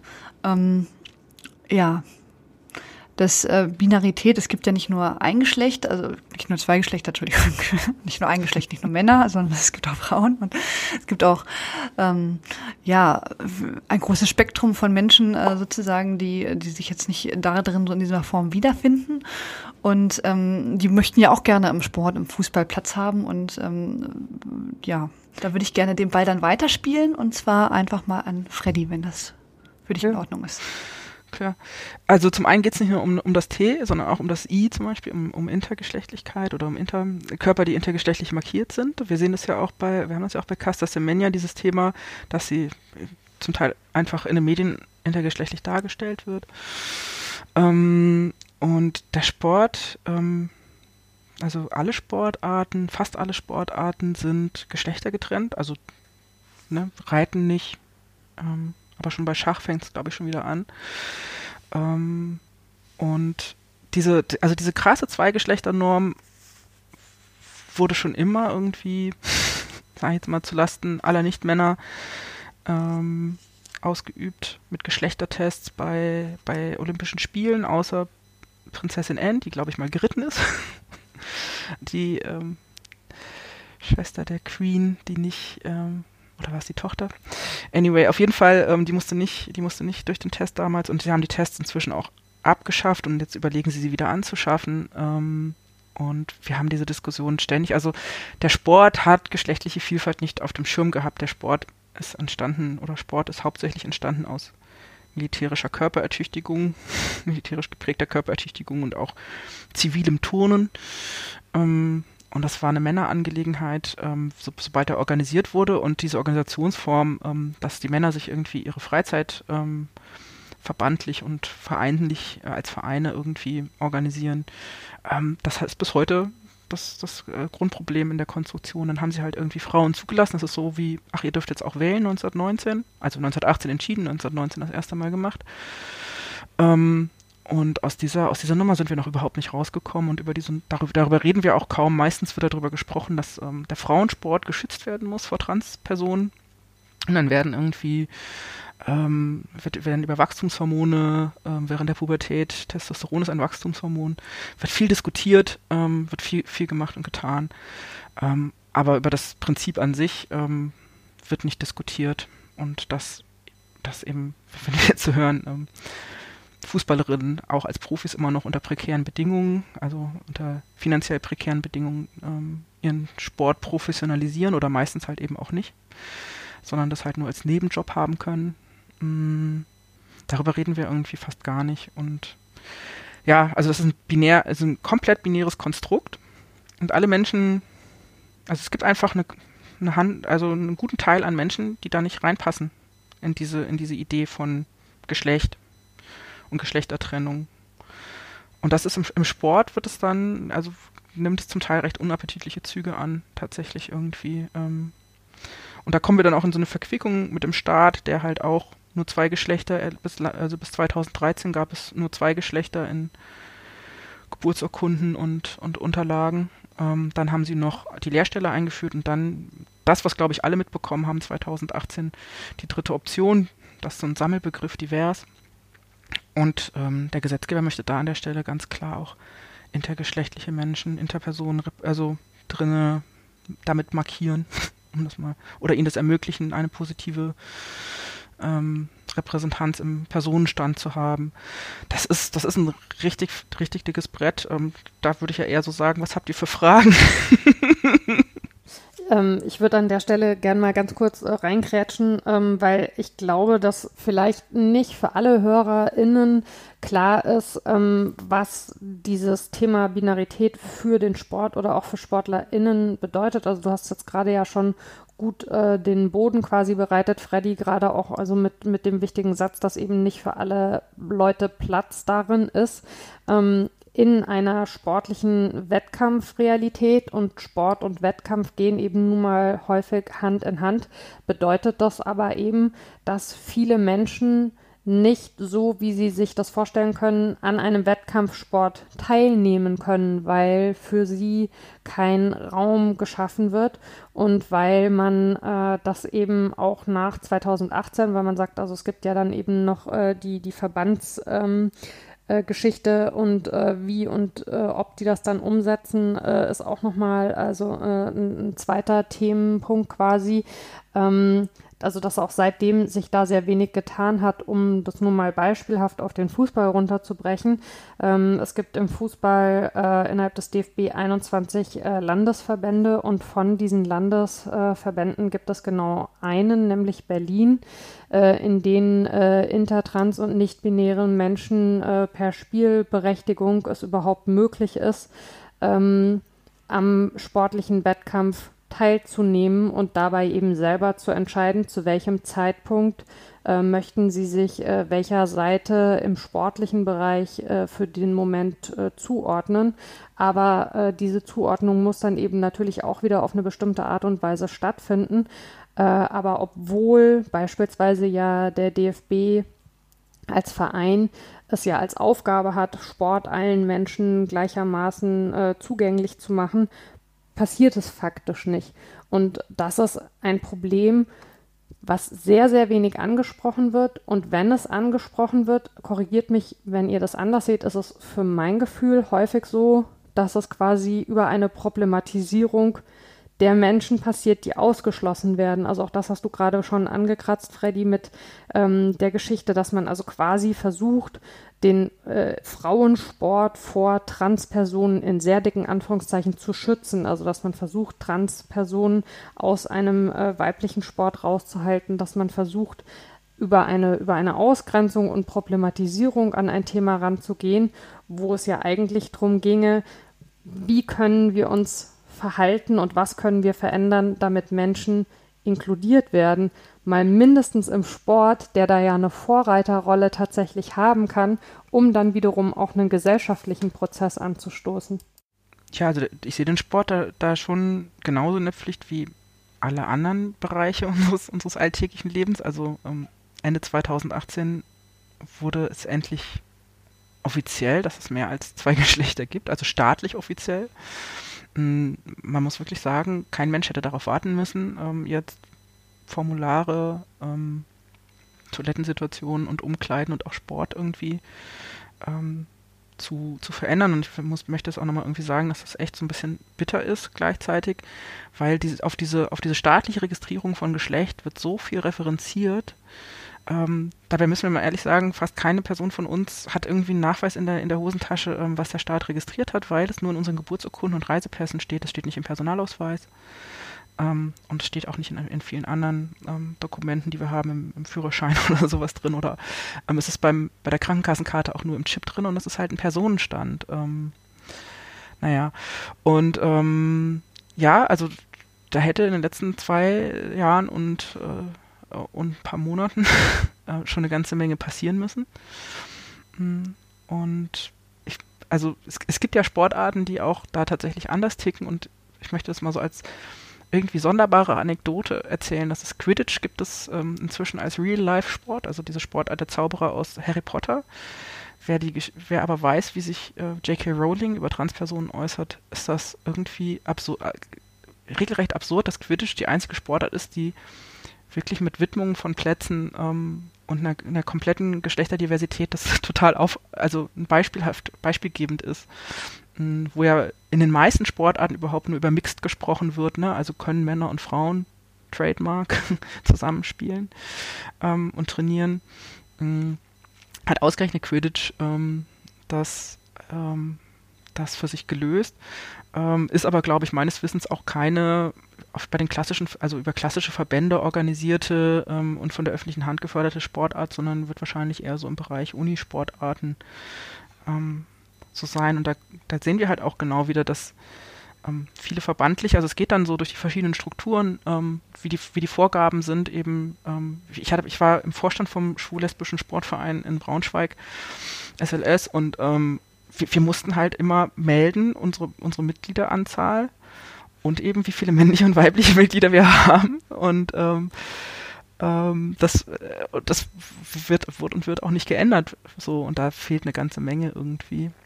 Weiß ich gar nicht, wo man da anfangen soll. Und, ähm, und das ist halt total krass, weil es halt, weil es halt im Grunde ein weiteres Validierungsmoment ist, wo Geschlecht validiert wird, indem du halt, das ist, das sind, das sind diese ganzen vergeschlechtlichen Räume von Toiletten und Umkleiden, ne? Also wirst du komisch angeguckt oder rausgeworfen, wird, das, wird die Security gerufen, weil du dort bist. Mm, und ähm, in, welche, in welchem Team darfst du spielen? Und deswegen ist es echt, echt total hilfreich, wenn es, ähm, wenn, wenn es da eine Selbstbestimmung gibt, weil die staatlichen Personenstandseinträge sind halt nicht leicht zugänglich. Du kannst entweder halt ähm, über, deine, über deinen Körper Auskunft geben dem Staat und einen Attest bringen, seit 2018 und kannst dir dann auch divers, aber vielleicht auch männlich oder weiblich oder auch keinen Eintrag ähm, eintragen lassen. oder lässt sich psychiatrisch irgendwie absurd begutachten mit übergriffigen Fragen. Ähm, und einem schwierigen Gerichtsverfahren, für das du selber zahlen musst, um die 1500 Euro im Schnitt. Also es geht von 800 bis 8000 Euro. Also es ist absurd. Ähm, und der, der Sport und viele Verbände und ganz viele Sachen im Alltag referenzieren auf diesen, auf diesen, auf diese staatliche Registrierung von Geschlecht. Und da, da, deswegen hat der Sport an der Stelle halt auch eine, eine Verquickung und eine, eine, Verantwortung, irgendwie dafür eigene Lösungen zu finden, weil es nämlich nicht so ist, dass der, dass der ähm, Sport sich an diese Registrierung, also niemand muss sich an diese Registrierung halten, sondern kann, kann es eben Lösungen geben. Das allgemeine Gleichstellungsgesetz fordert uns ja eigentlich auch dazu auf, ähm, Diskriminierungsfreiheit äh, zu schaffen, ähm, auch an den Stellen, wo der Staat es vielleicht selber noch tut. Hm, und ähm, ja, ich glaube, ich schweife gerade wieder so ein bisschen ab und gebe mal wieder zurück. Das macht nichts, dafür ist ja ein Podcast da. Ja, was mich super interessieren würde, was könnte ich denn zum Beispiel äh, als Ally noch tun, damit halt quasi ähm, äh, damit Binarität im Fußball oder im Sport äh, besser sichtbar ist so irgendwie, das würde mich noch interessieren, auch irgendwie aus einem persönlichen Hintergrund, weil ich zum Beispiel beim Vorbereiten auf die Sendung jetzt gemerkt habe, alle Themen, die wir heute irgendwie ansprechen oder behandeln, die sind mir schon quasi, als ich als Amateurin Fußball gespielt hat in, in einem kleinen lokalen Verein, auch alle begegnet. Und meine Erfahrung zum Beispiel ist, also das ist jetzt nicht my story to tell, was da war, aber meine Erfahrung ist eben, dass Leute, die nicht in dieses, in diese Zweigeschlechterspaltung passen, sich automatisch auch aussortieren halt noch, weil es quasi keine Anlaufstelle gibt äh, oder es, es schwierig ist, damit umzugehen und die Leute eher sich zurückziehen und ähm, oder die entsprechenden Personen. Und ja, es ist also es gibt ja noch super super viel zu tun, um das zu ändern. Und deshalb würde mich interessieren, was man auch als Ally da so tun kann. Ah, wenn, ich wünschte, ich hätte ein Konzept, das ich jetzt hier auspacken könnte. Ich würde mal ganz kurz nochmal sagen, dass das nicht nur so ist, dass, dass Menschen, die nicht in die Binarität passen, dann aussteigen, sondern auch dieses System Sport macht ja was und hält Menschen gegebenenfalls in der Binarität, in, in die sie nicht reinpassen. Also wir, wir tun ja gerade vielleicht auch versehentlich so, als sei allen Leuten klar, dass sie, ähm, ob, ob sie nun männlich, weiblich oder in, mit, ohne Geschlechtsidentität oder mit einer Geschlechtsidentität darüber hinaus irgendwie durch ihr Leben gehen ähm, und hätten dafür Worte gefunden und wären, wären da für sich positioniert. Ähm, aber das Thema, ähm, also nicht binär ist ja auf einmal schon ein sehr, sehr präsenter Begriff der hieß vor ein paar Jahren noch Genderqueer, also der hat innerhalb kürzester Zeit richtig Karriere gemacht und eine gute Präsenz bekommen. Mm, aber es ist, ähm, also es ist nicht so, also das, das Sportsystem trägt ja dazu bei, dass Menschen denken, es gibt, es gibt nur zwei Geschlechter, ich gehöre zu einem von den beiden.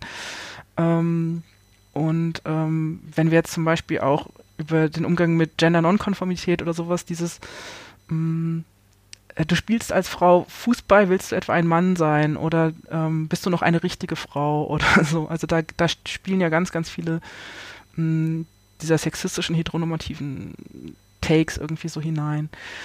Und ähm, und das ist, also ich, ich, glaube, wenn, wenn ich jetzt so ad hoc, weil ich habe wirklich kein Konzept irgendwie in der, in der Schublade und weil ich ja, ich bin selber nicht mehr sonderlich sportlich aktiv, deswegen habe ich jetzt auch nicht irgendwie ein Umfeld, in dem ich das gerade ähm, irgendwie sehen würde. Ich bin noch passives Mitglied bei Werner Bremen gewesen, ähm, dem hiesigen in, in Bremen befindlichen queeren Sportverein ähm, und habe noch ein bisschen Pilates gemacht ähm, und weiß also auch gar nicht, wie die sich, wie, wie die ihre Lösungen da so machen, weil auch die schwul-lesbische Volleyballliga ist irgendwie in Männer und Frauen eingeteilt. Ähm, also ich glaube, da müssen wir, ich glaube, da können wir erstmal anfangen, da, da ins Gespräch zu gehen und Menschen, die Sport machen, queere Menschen, die Sport machen, zu befragen, um, ähm, wa was sie brauchen und was sie sich wünschen, auf eine Art und Weise, die für sie auch gut funktioniert.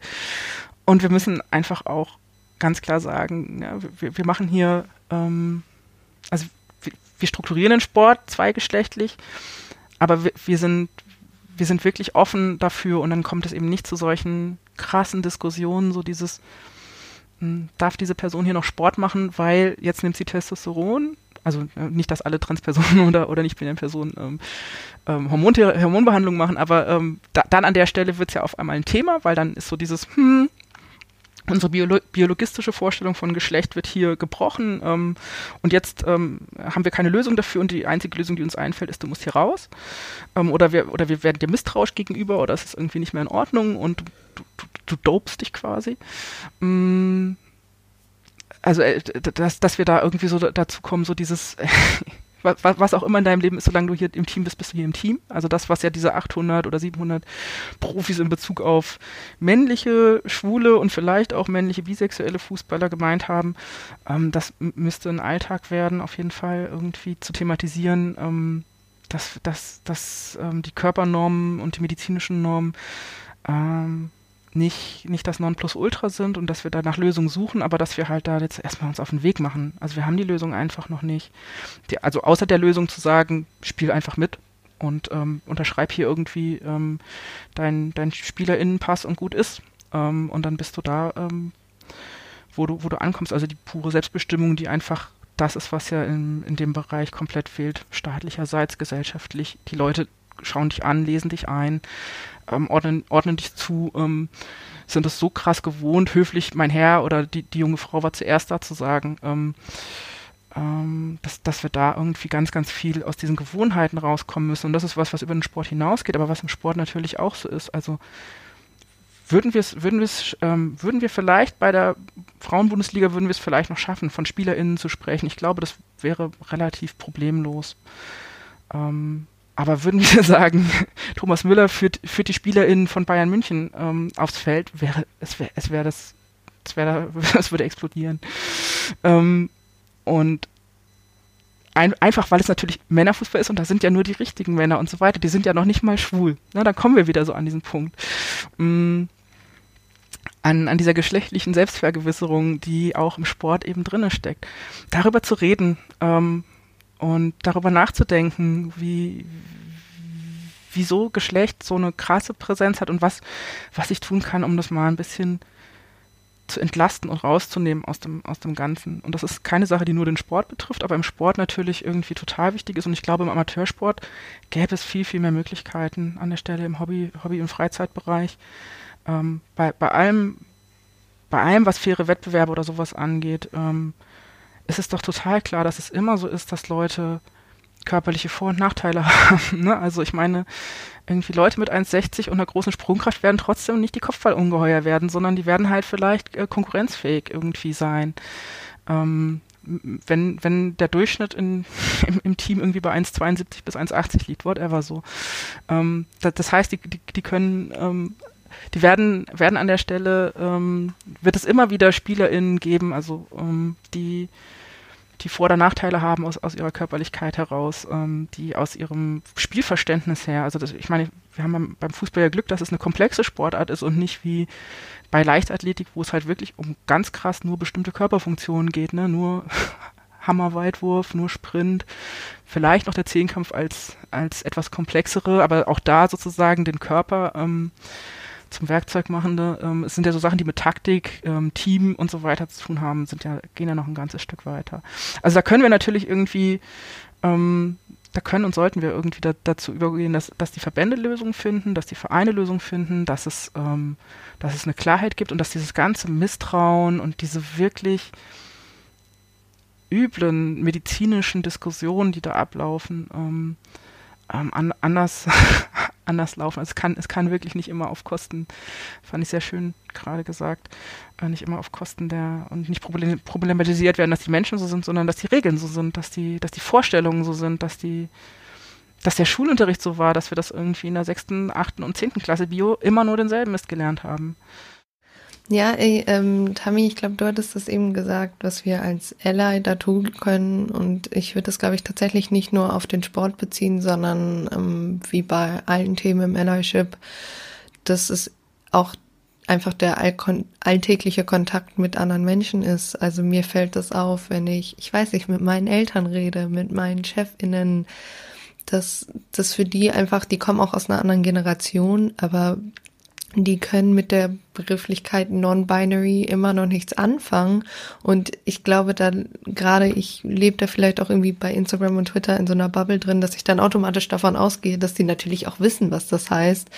Aber das ist für die kein böswilliges Dagegenarbeiten und wir wollen das nicht wissen, sondern die unterhalten sich halt nicht darüber. Und ich glaube, ähm, um ein allgemeines Bewusstsein dazu jetzt abschließend einfach äh, für zu entwickeln, dass wir auch einfach in, im alltäglichen Leben eben auch gerade mit Leuten darüber reden, die vielleicht nicht so nah da dran sind oder die eben auch nicht unbedingt immer diesen, diesen Podcast die hören oder ähnliche Podcasts, die eben nicht diese Interaktionen auf Twitter sehen oder auf Instagram und sowas halt auch nicht immer in Zeitungen wiedergefunden wird oder wenn halt nicht vielleicht gut. Und ich glaube, das ist eins der wichtigsten Dinge, die wir auch außerhalb des Sports für dieses, für diesen Allyship tun können finde ich einen total guten Einwurf, Eva. Und ich würde da gerne noch eine Frage anschließen. Ähm, und zwar, wenn es äh, darum geht, ähm, äh, wo finden sich Menschen ähm, im Sport wieder, ähm, ist ja zuletzt auch immer mal wieder die Thematik äh, aufgekommen, äh, in verschiedenen Sportarten äh, so eine Art All-Gender-League einzuführen und die dann quasi parallel äh, zu einer Männer- und einer Frauenliga. Und ich frage mich immer, ob das tatsächlich also wenn man es als, als parallele Entwicklung hat, ob das irgendwie der Weg ist, weil ich mir eigentlich vorstellen würde, es wäre ja besser, wenn man Möglichkeiten findet, Trennungen aufzuheben, statt noch zusätzliche Trennungen zu schaffen. Wie seht ihr das? Ich frage dann immer qui bono, wem, wem nutzt das, das zu tun? Also es ist, ähm, es ist eine Form von Teilhabe, ja. Also das heißt, ähm, es gibt jetzt eine Liga, in der ich mich nicht irgendwie geschlechtlich zuordne und in der alles irgendwie willkommen ist. Und dann gibt es irgendwie ähm, eine Frauenliga, in der dann irgendwie gesagt wird, nee, dann jetzt aber hier bitte nicht mehr. Und dann gibt es eine Männerliga, in der das eh noch nie irgendwie ein Thema war und in der unendlich viel Geld verdient wird. So, das System ist doch da. Also, wenn wir das, wenn wir das System immer nur in Bezug auf, ähm, wie, wie, inkludieren wir Geschlecht, aber nicht, wie, wie denken wir mal drüber nach, warum ist der Männerfußball so krass kommerzialisiert worden und was hat sich in 30 Jahren Frauenfußball-Bundesliga alles nicht getan? Also wenn wir das die ganze Zeit auch dabei aussparen und dann so tun, als würde es jetzt nur um ein Integrations- und Inklusionsthema gehen, dann ist eine, eine Mixed All-Gender, All-No-Gender-Liga irgendwie super. Aber ich glaube, dass der Sport halt zum einen ja auch ständig mal wieder den Anspruch hat, ähm, die Gesellschaft ähm, wiederzuspiegeln und ähm, aber auch, auch mitzuprägen und, und voranzubringen. Und dann müssen wir manchmal an, an diese heilige Kuh halt einfach auch nochmal ran. Ähm, wie werden hier Ressourcen verteilt und ähm, wer kriegt den Trainingsplatz und also ne, wenn wir so Sachen sehen wie, war das, war das Borussia Mönchengladbach, die ihr Frauenteam einfach abgemeldet haben, weil sie den Trainingsplatz jetzt irgendwie für die U17-Junioren oder sowas gebraucht haben? Ähm, so roundabout, ich, don't quote me on that, ich habe das jetzt nicht ganz perfekt irgendwie, ähm, welche, welche Jungs, welche Altersklasse da drauf sollte. Ähm, dann, dann, da, da kommen wir, kommen wir, also mh, mm, dann ist das, dann ist das auch nur wieder eine Ausweichbewegung. Jetzt machen wir noch eine dritte Liga auf, ähm, so wie jetzt, wir machen jetzt noch einen dritten Personenstand auf, aber ähm, ähm, der, der, total wichtig ist. Aber das ist dann, das ist dann halt nur, nur ein erster Schritt und von mir aus gehen wir den gerne, aber das ist halt nicht das, auf keinen Fall irgendwie das Ende, wenn wir über ähm, Teilhabe und Geschlechtergerechtigkeit und Geschlechtervielfalt im Sport reden. Also ich finde, wir können das nicht, wir können das nicht so dann so tun, als gäbe es nur diese eine Folie, auf der wir diskutieren, sondern müssen wir über Strukturen, Entscheidungspositionen und Geldflüsse auch genauso reden. Aus meiner Sicht war das jetzt eine lange äh, Folge mit vielen interessanten Beiträgen. Ich hoffe, wir sind dem so ein ganz klein bisschen gerecht geworden. Ähm, es gibt da, ne, wir hatten den Erinnerungstag, wir hatten die Medienaktion, wir hatten ähm, die Abschlussarbeit. Ähm, zum Thema männliche Fußballer und Homosexualität. Wir hatten das äh, Interview mit Serena ähm, und ja, jetzt nochmal das Thema Binarität. Ähm, und ähm, ich bedanke mich jetzt schon mal erstmal, bevor wir jetzt gleich einsteigen, ähm, für den sehr interessanten Input, ähm, insbesondere natürlich auch von unseren beiden Gästinnen, Eva und von Freddy natürlich auch. Und ähm, ja, wir machen natürlich mal am Ende unserer Sendung ähm, mit unseren üblichen Sachen weiter, und zwar den Volltreffer des Abseits des Monats und den Podcast-Tipp. Und ähm, wir wollen dann starten mit dem Abseits des Monats. Das Abseits des Monats präsentiert Ihnen heute ähm, äh, die Mara.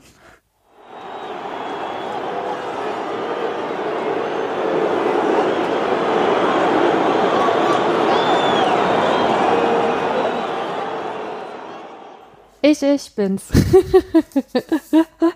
ich darf heute, wie hat die Sonja so schön im Slack geschrieben vorhin, äh, Karl-Heinz Rummenigge fürs Lebenswerk auszeichnen.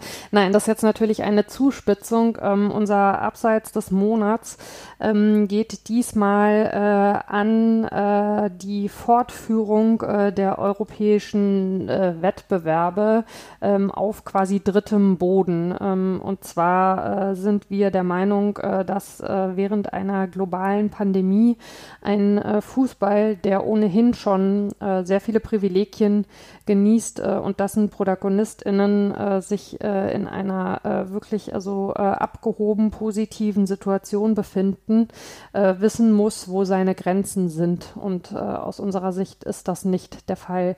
Denn ProtagonistInnen, die vor einem Jahr, als der Fußball das erste Mal geruht hat, sich noch überschlagen haben mit den Behauptungen, sie würden demütig äh, mit der ganzen Thematik umgehen, halten es jetzt also für unausweichlich, äh, europäische Wettbewerbe, äh, namentlich äh, Europa und Champions League, äh, fortzuführen äh, und dafür nicht nur von A nach B zu fliegen, sondern auch noch von A und B nach C zu fliegen, also Spiele in, in einem Land auszutragen, in dem keines der beiden Teams zu Hause ist, ähm, weil es eben in den beiden Heimatländern nicht möglich ist. Und das finden wir ja sehr, sehr negativ und äh, nicht nachvollziehbar und hätten uns da einen sehr anderen Umgang damit gewünscht. Und ähm, auf die Spitze getrieben wurde diese ganze Thematik durch die Art und Weise, wie der FC Bayern damit umgegangen ist, beispielsweise mal eine Zeit lang auf einem Rollfeld äh, rumzustehen ähm, und äh, auch durch den äh, Auftritt äh, von Karl-Heinz Rummenigge im aktuellen Sportstudio, äh, wo er sich dann irgendwie äh, ja, also im Prinzip äh, samt seines Vereins freispricht von einer Verantwortung für diese Thematik und versucht, das alles den Verbänden irgendwie zuzuschieben, als würden nicht die Vereine und ihre Verantwortlichen äh, die Verbandsarbeit sehr aktiv mitgestalten und als hätten sie keine Möglichkeit, äh, da äh, sich so laut einzubringen, wie sie das ja bei Themen, die ihnen selber wichtig sind, eben auch immer schaffen. Und deswegen ist das also wirklich mit einem äh, donnernden äh, Flieger Grollen, unser Abseits des Monats. Ja, danke. Herzlichen Glückwunsch äh, für diese an Karls Rummeninge und alle anderen sozusagen. Ähm, ja, schade. Dann ähm, passend zum Abseits des Monats haben wir auch äh, ähm, wie immer unseren Volltreffer, der jetzt auch thematisch sehr gut passt. Ähm, den ähm, stellt uns Tammy vor.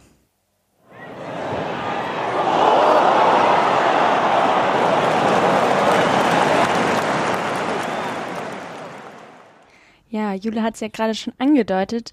Ganz anders verhält sich nämlich die deutsche Nationalmannschaft. Da ist es so, dass keine Spielerin ähm, mit einem unnötigen Weg irgendwie eingeflogen wurde für die EM-Qualifikationsspiele.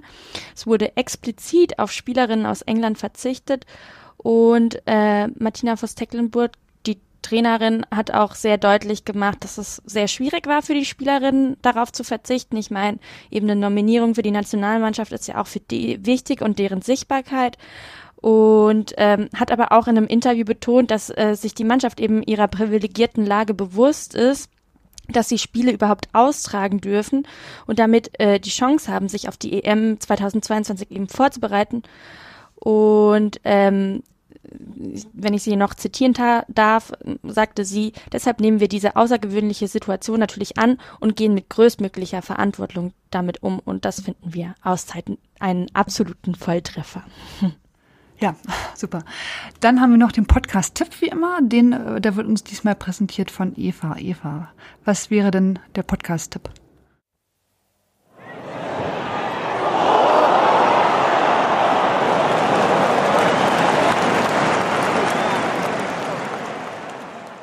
Ja, für alle, äh, die immer noch so ein bisschen Headspace für das Thema Covid-19 und Co. haben, kann ich äh, den Podcast Project Fußball empfehlen von äh, JournalistInnen der Deutschen Welle.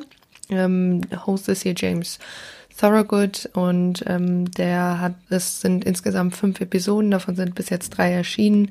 In der ersten Folge spricht er beispielsweise über den ähm, Einfluss von Covid auf die Fans und hat da ähm, zwei GästInnen, einmal Anna Maria, ähm, die, wenn ich mich richtig entsinne, auch ähm, Teil des Finn ist und St. Pauli-Fan ist und Alex Bayern München-Fan, also da auch zwei sehr unterschiedliche Sichtweisen auf das Thema. Ähm, dauern immer so eine, eine, halbe Stunde, Stunde die Folgen. Ich finde es äh, tatsächlich auch sehr interessant, bisschen auch angelegt an die an Zukunft Profifußball und kann es sehr empfehlen. Super, vielen Dank. Ähm, da hören wir gerne rein oder wir empfehlen es auf jeden Fall.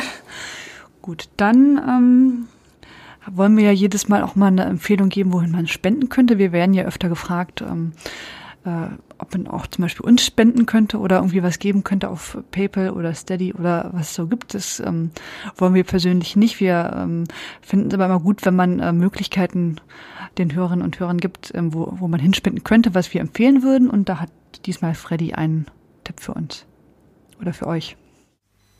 Genau, ich habe mitgebracht, sozusagen im Nachgang des äh, feministischen Kampftages des Internationalen am 8. März, ähm, Medica Mondiale. Es ist die Webseite medicamondiale.org und Medica mit C. Die machen viele gute Krisen- und Traumaarbeit mit Frauen und Mädchen in Kriegs- und Krisengebieten. Und ähm, wenn ihr was spenden wollt, macht es doch dort. Ja, ähm, und zum Thema äh, unserer Sendung hätte die ähm, Tammy auch noch einen weiteren Spendentipp für euch. Ja, genau. Und zwar ähm, etwas aus einer persönlichen Richtung. Ich habe Freundinnen in Ghana, die kämpfen auch gerade wieder gegen Queerfeindlichkeit und die Erhaltung eines queerfreundlichen Spaces. Und wenn ihr Lust habt, könnt ihr einfach mal auf Instagram bei LGBT Whites Ghana vorbeischauen, alles zusammengeschrieben. Und im Tagesspiegel war da auch ein ganz interessanter Bericht dazu, falls euch das noch weiter passend zur Sendung interessiert.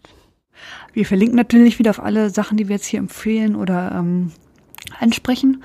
Ähm, und ich weise nochmal darauf hin, dass wir auch Merch haben, und zwar bei Zopfball. Ähm, der ähm, immer wenn ihr da was kauft, dann geht auch ein Teil des äh, Erlöses an Sea-Watch, ähm, also sozusagen ähm, so als Anregung, was Gutes zu tun. Und es sieht total cool aus, oder?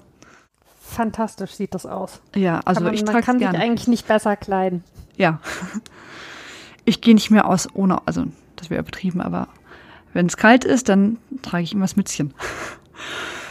Gut, ähm, damit sind wir jetzt beim Ende unserer Sendung gelangt. Wie gesagt, ähm, aus meiner Sicht war es jetzt ein interessanter Überblick. Ähm, wir hoffen, wir haben alles so ein bisschen mitnehmen können. Ähm, schreibt uns auch gerne eure Meinung oder eure Erfahrung ähm, zu dem Thema. Das interessiert uns wie immer. Und ich möchte mich bei allen bedanken, die hier Zeit gefunden haben, die über zwei Stunden zu, mit uns zu reden. Ich möchte, mich natürlich auch bei Sonja und bei Serena Degen äh, danken ähm, für ihre Interviews und ihren, äh, beziehungsweise bei Sonja für ihren Input. Und ähm, vor allen Dingen natürlich jetzt auch bei Eva und Freddy.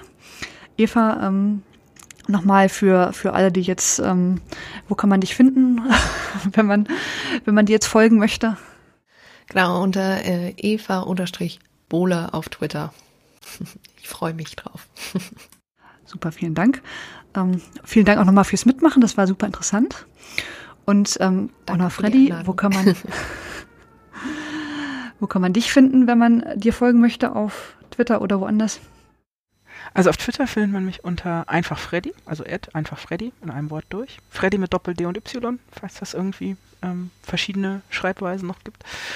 Und ach Gott, auf Insta mache ich nicht viel. Ähm, da stalke ich eigentlich immer nur meine befreundeten Leute, aber da könnt ihr sonst unter Sag Freddy zu mir auch alles in einem Wort durch ähm, mich finden. Ja, dann habe ich noch eine kleine Webseite, vielfaltive.de, aber ähm, fühlt euch frei. Ja, auch dahin werden wir dann auf jeden Fall nochmal verlinken. Vielen Dank auch mal, Freddy, für deinen Input und ähm, ja, und ich bedanke mich natürlich auch bei Mara und bei Tammy wie immer für ihre Beiträge und dass sie das hier ähm, gemeinsam mit mir und den anderen beiden gemacht haben. Und dir natürlich auch, äh, ich muss jetzt kurz reingrätschen, dir natürlich auch ein großes Dankeschön für die Moderation. Und ich würde auch von meiner Seite aus nochmal ein, ein Dankeschön in die äh, offene Runde geben, äh, dafür, wie wir uns heute durch dieses Thema gearbeitet haben. Von mir auch ganz viel Danke. Super. Gut, dann hoffe ich, alle hatten Spaß an der Folge oder fanden es interessant, wie auch immer. Und ähm, dann hört man sich äh, hoffentlich demnächst wieder hier bei FUF. Tschüss. Tschüss. Tschüss. Ciao. Tschüss.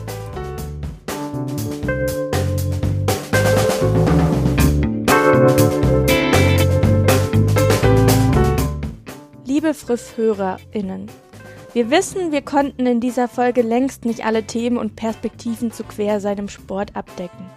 Deshalb haben wir uns Folgendes überlegt. Schickt uns eure eigenen Geschichten, Erfahrungen, Perspektiven und Anregungen.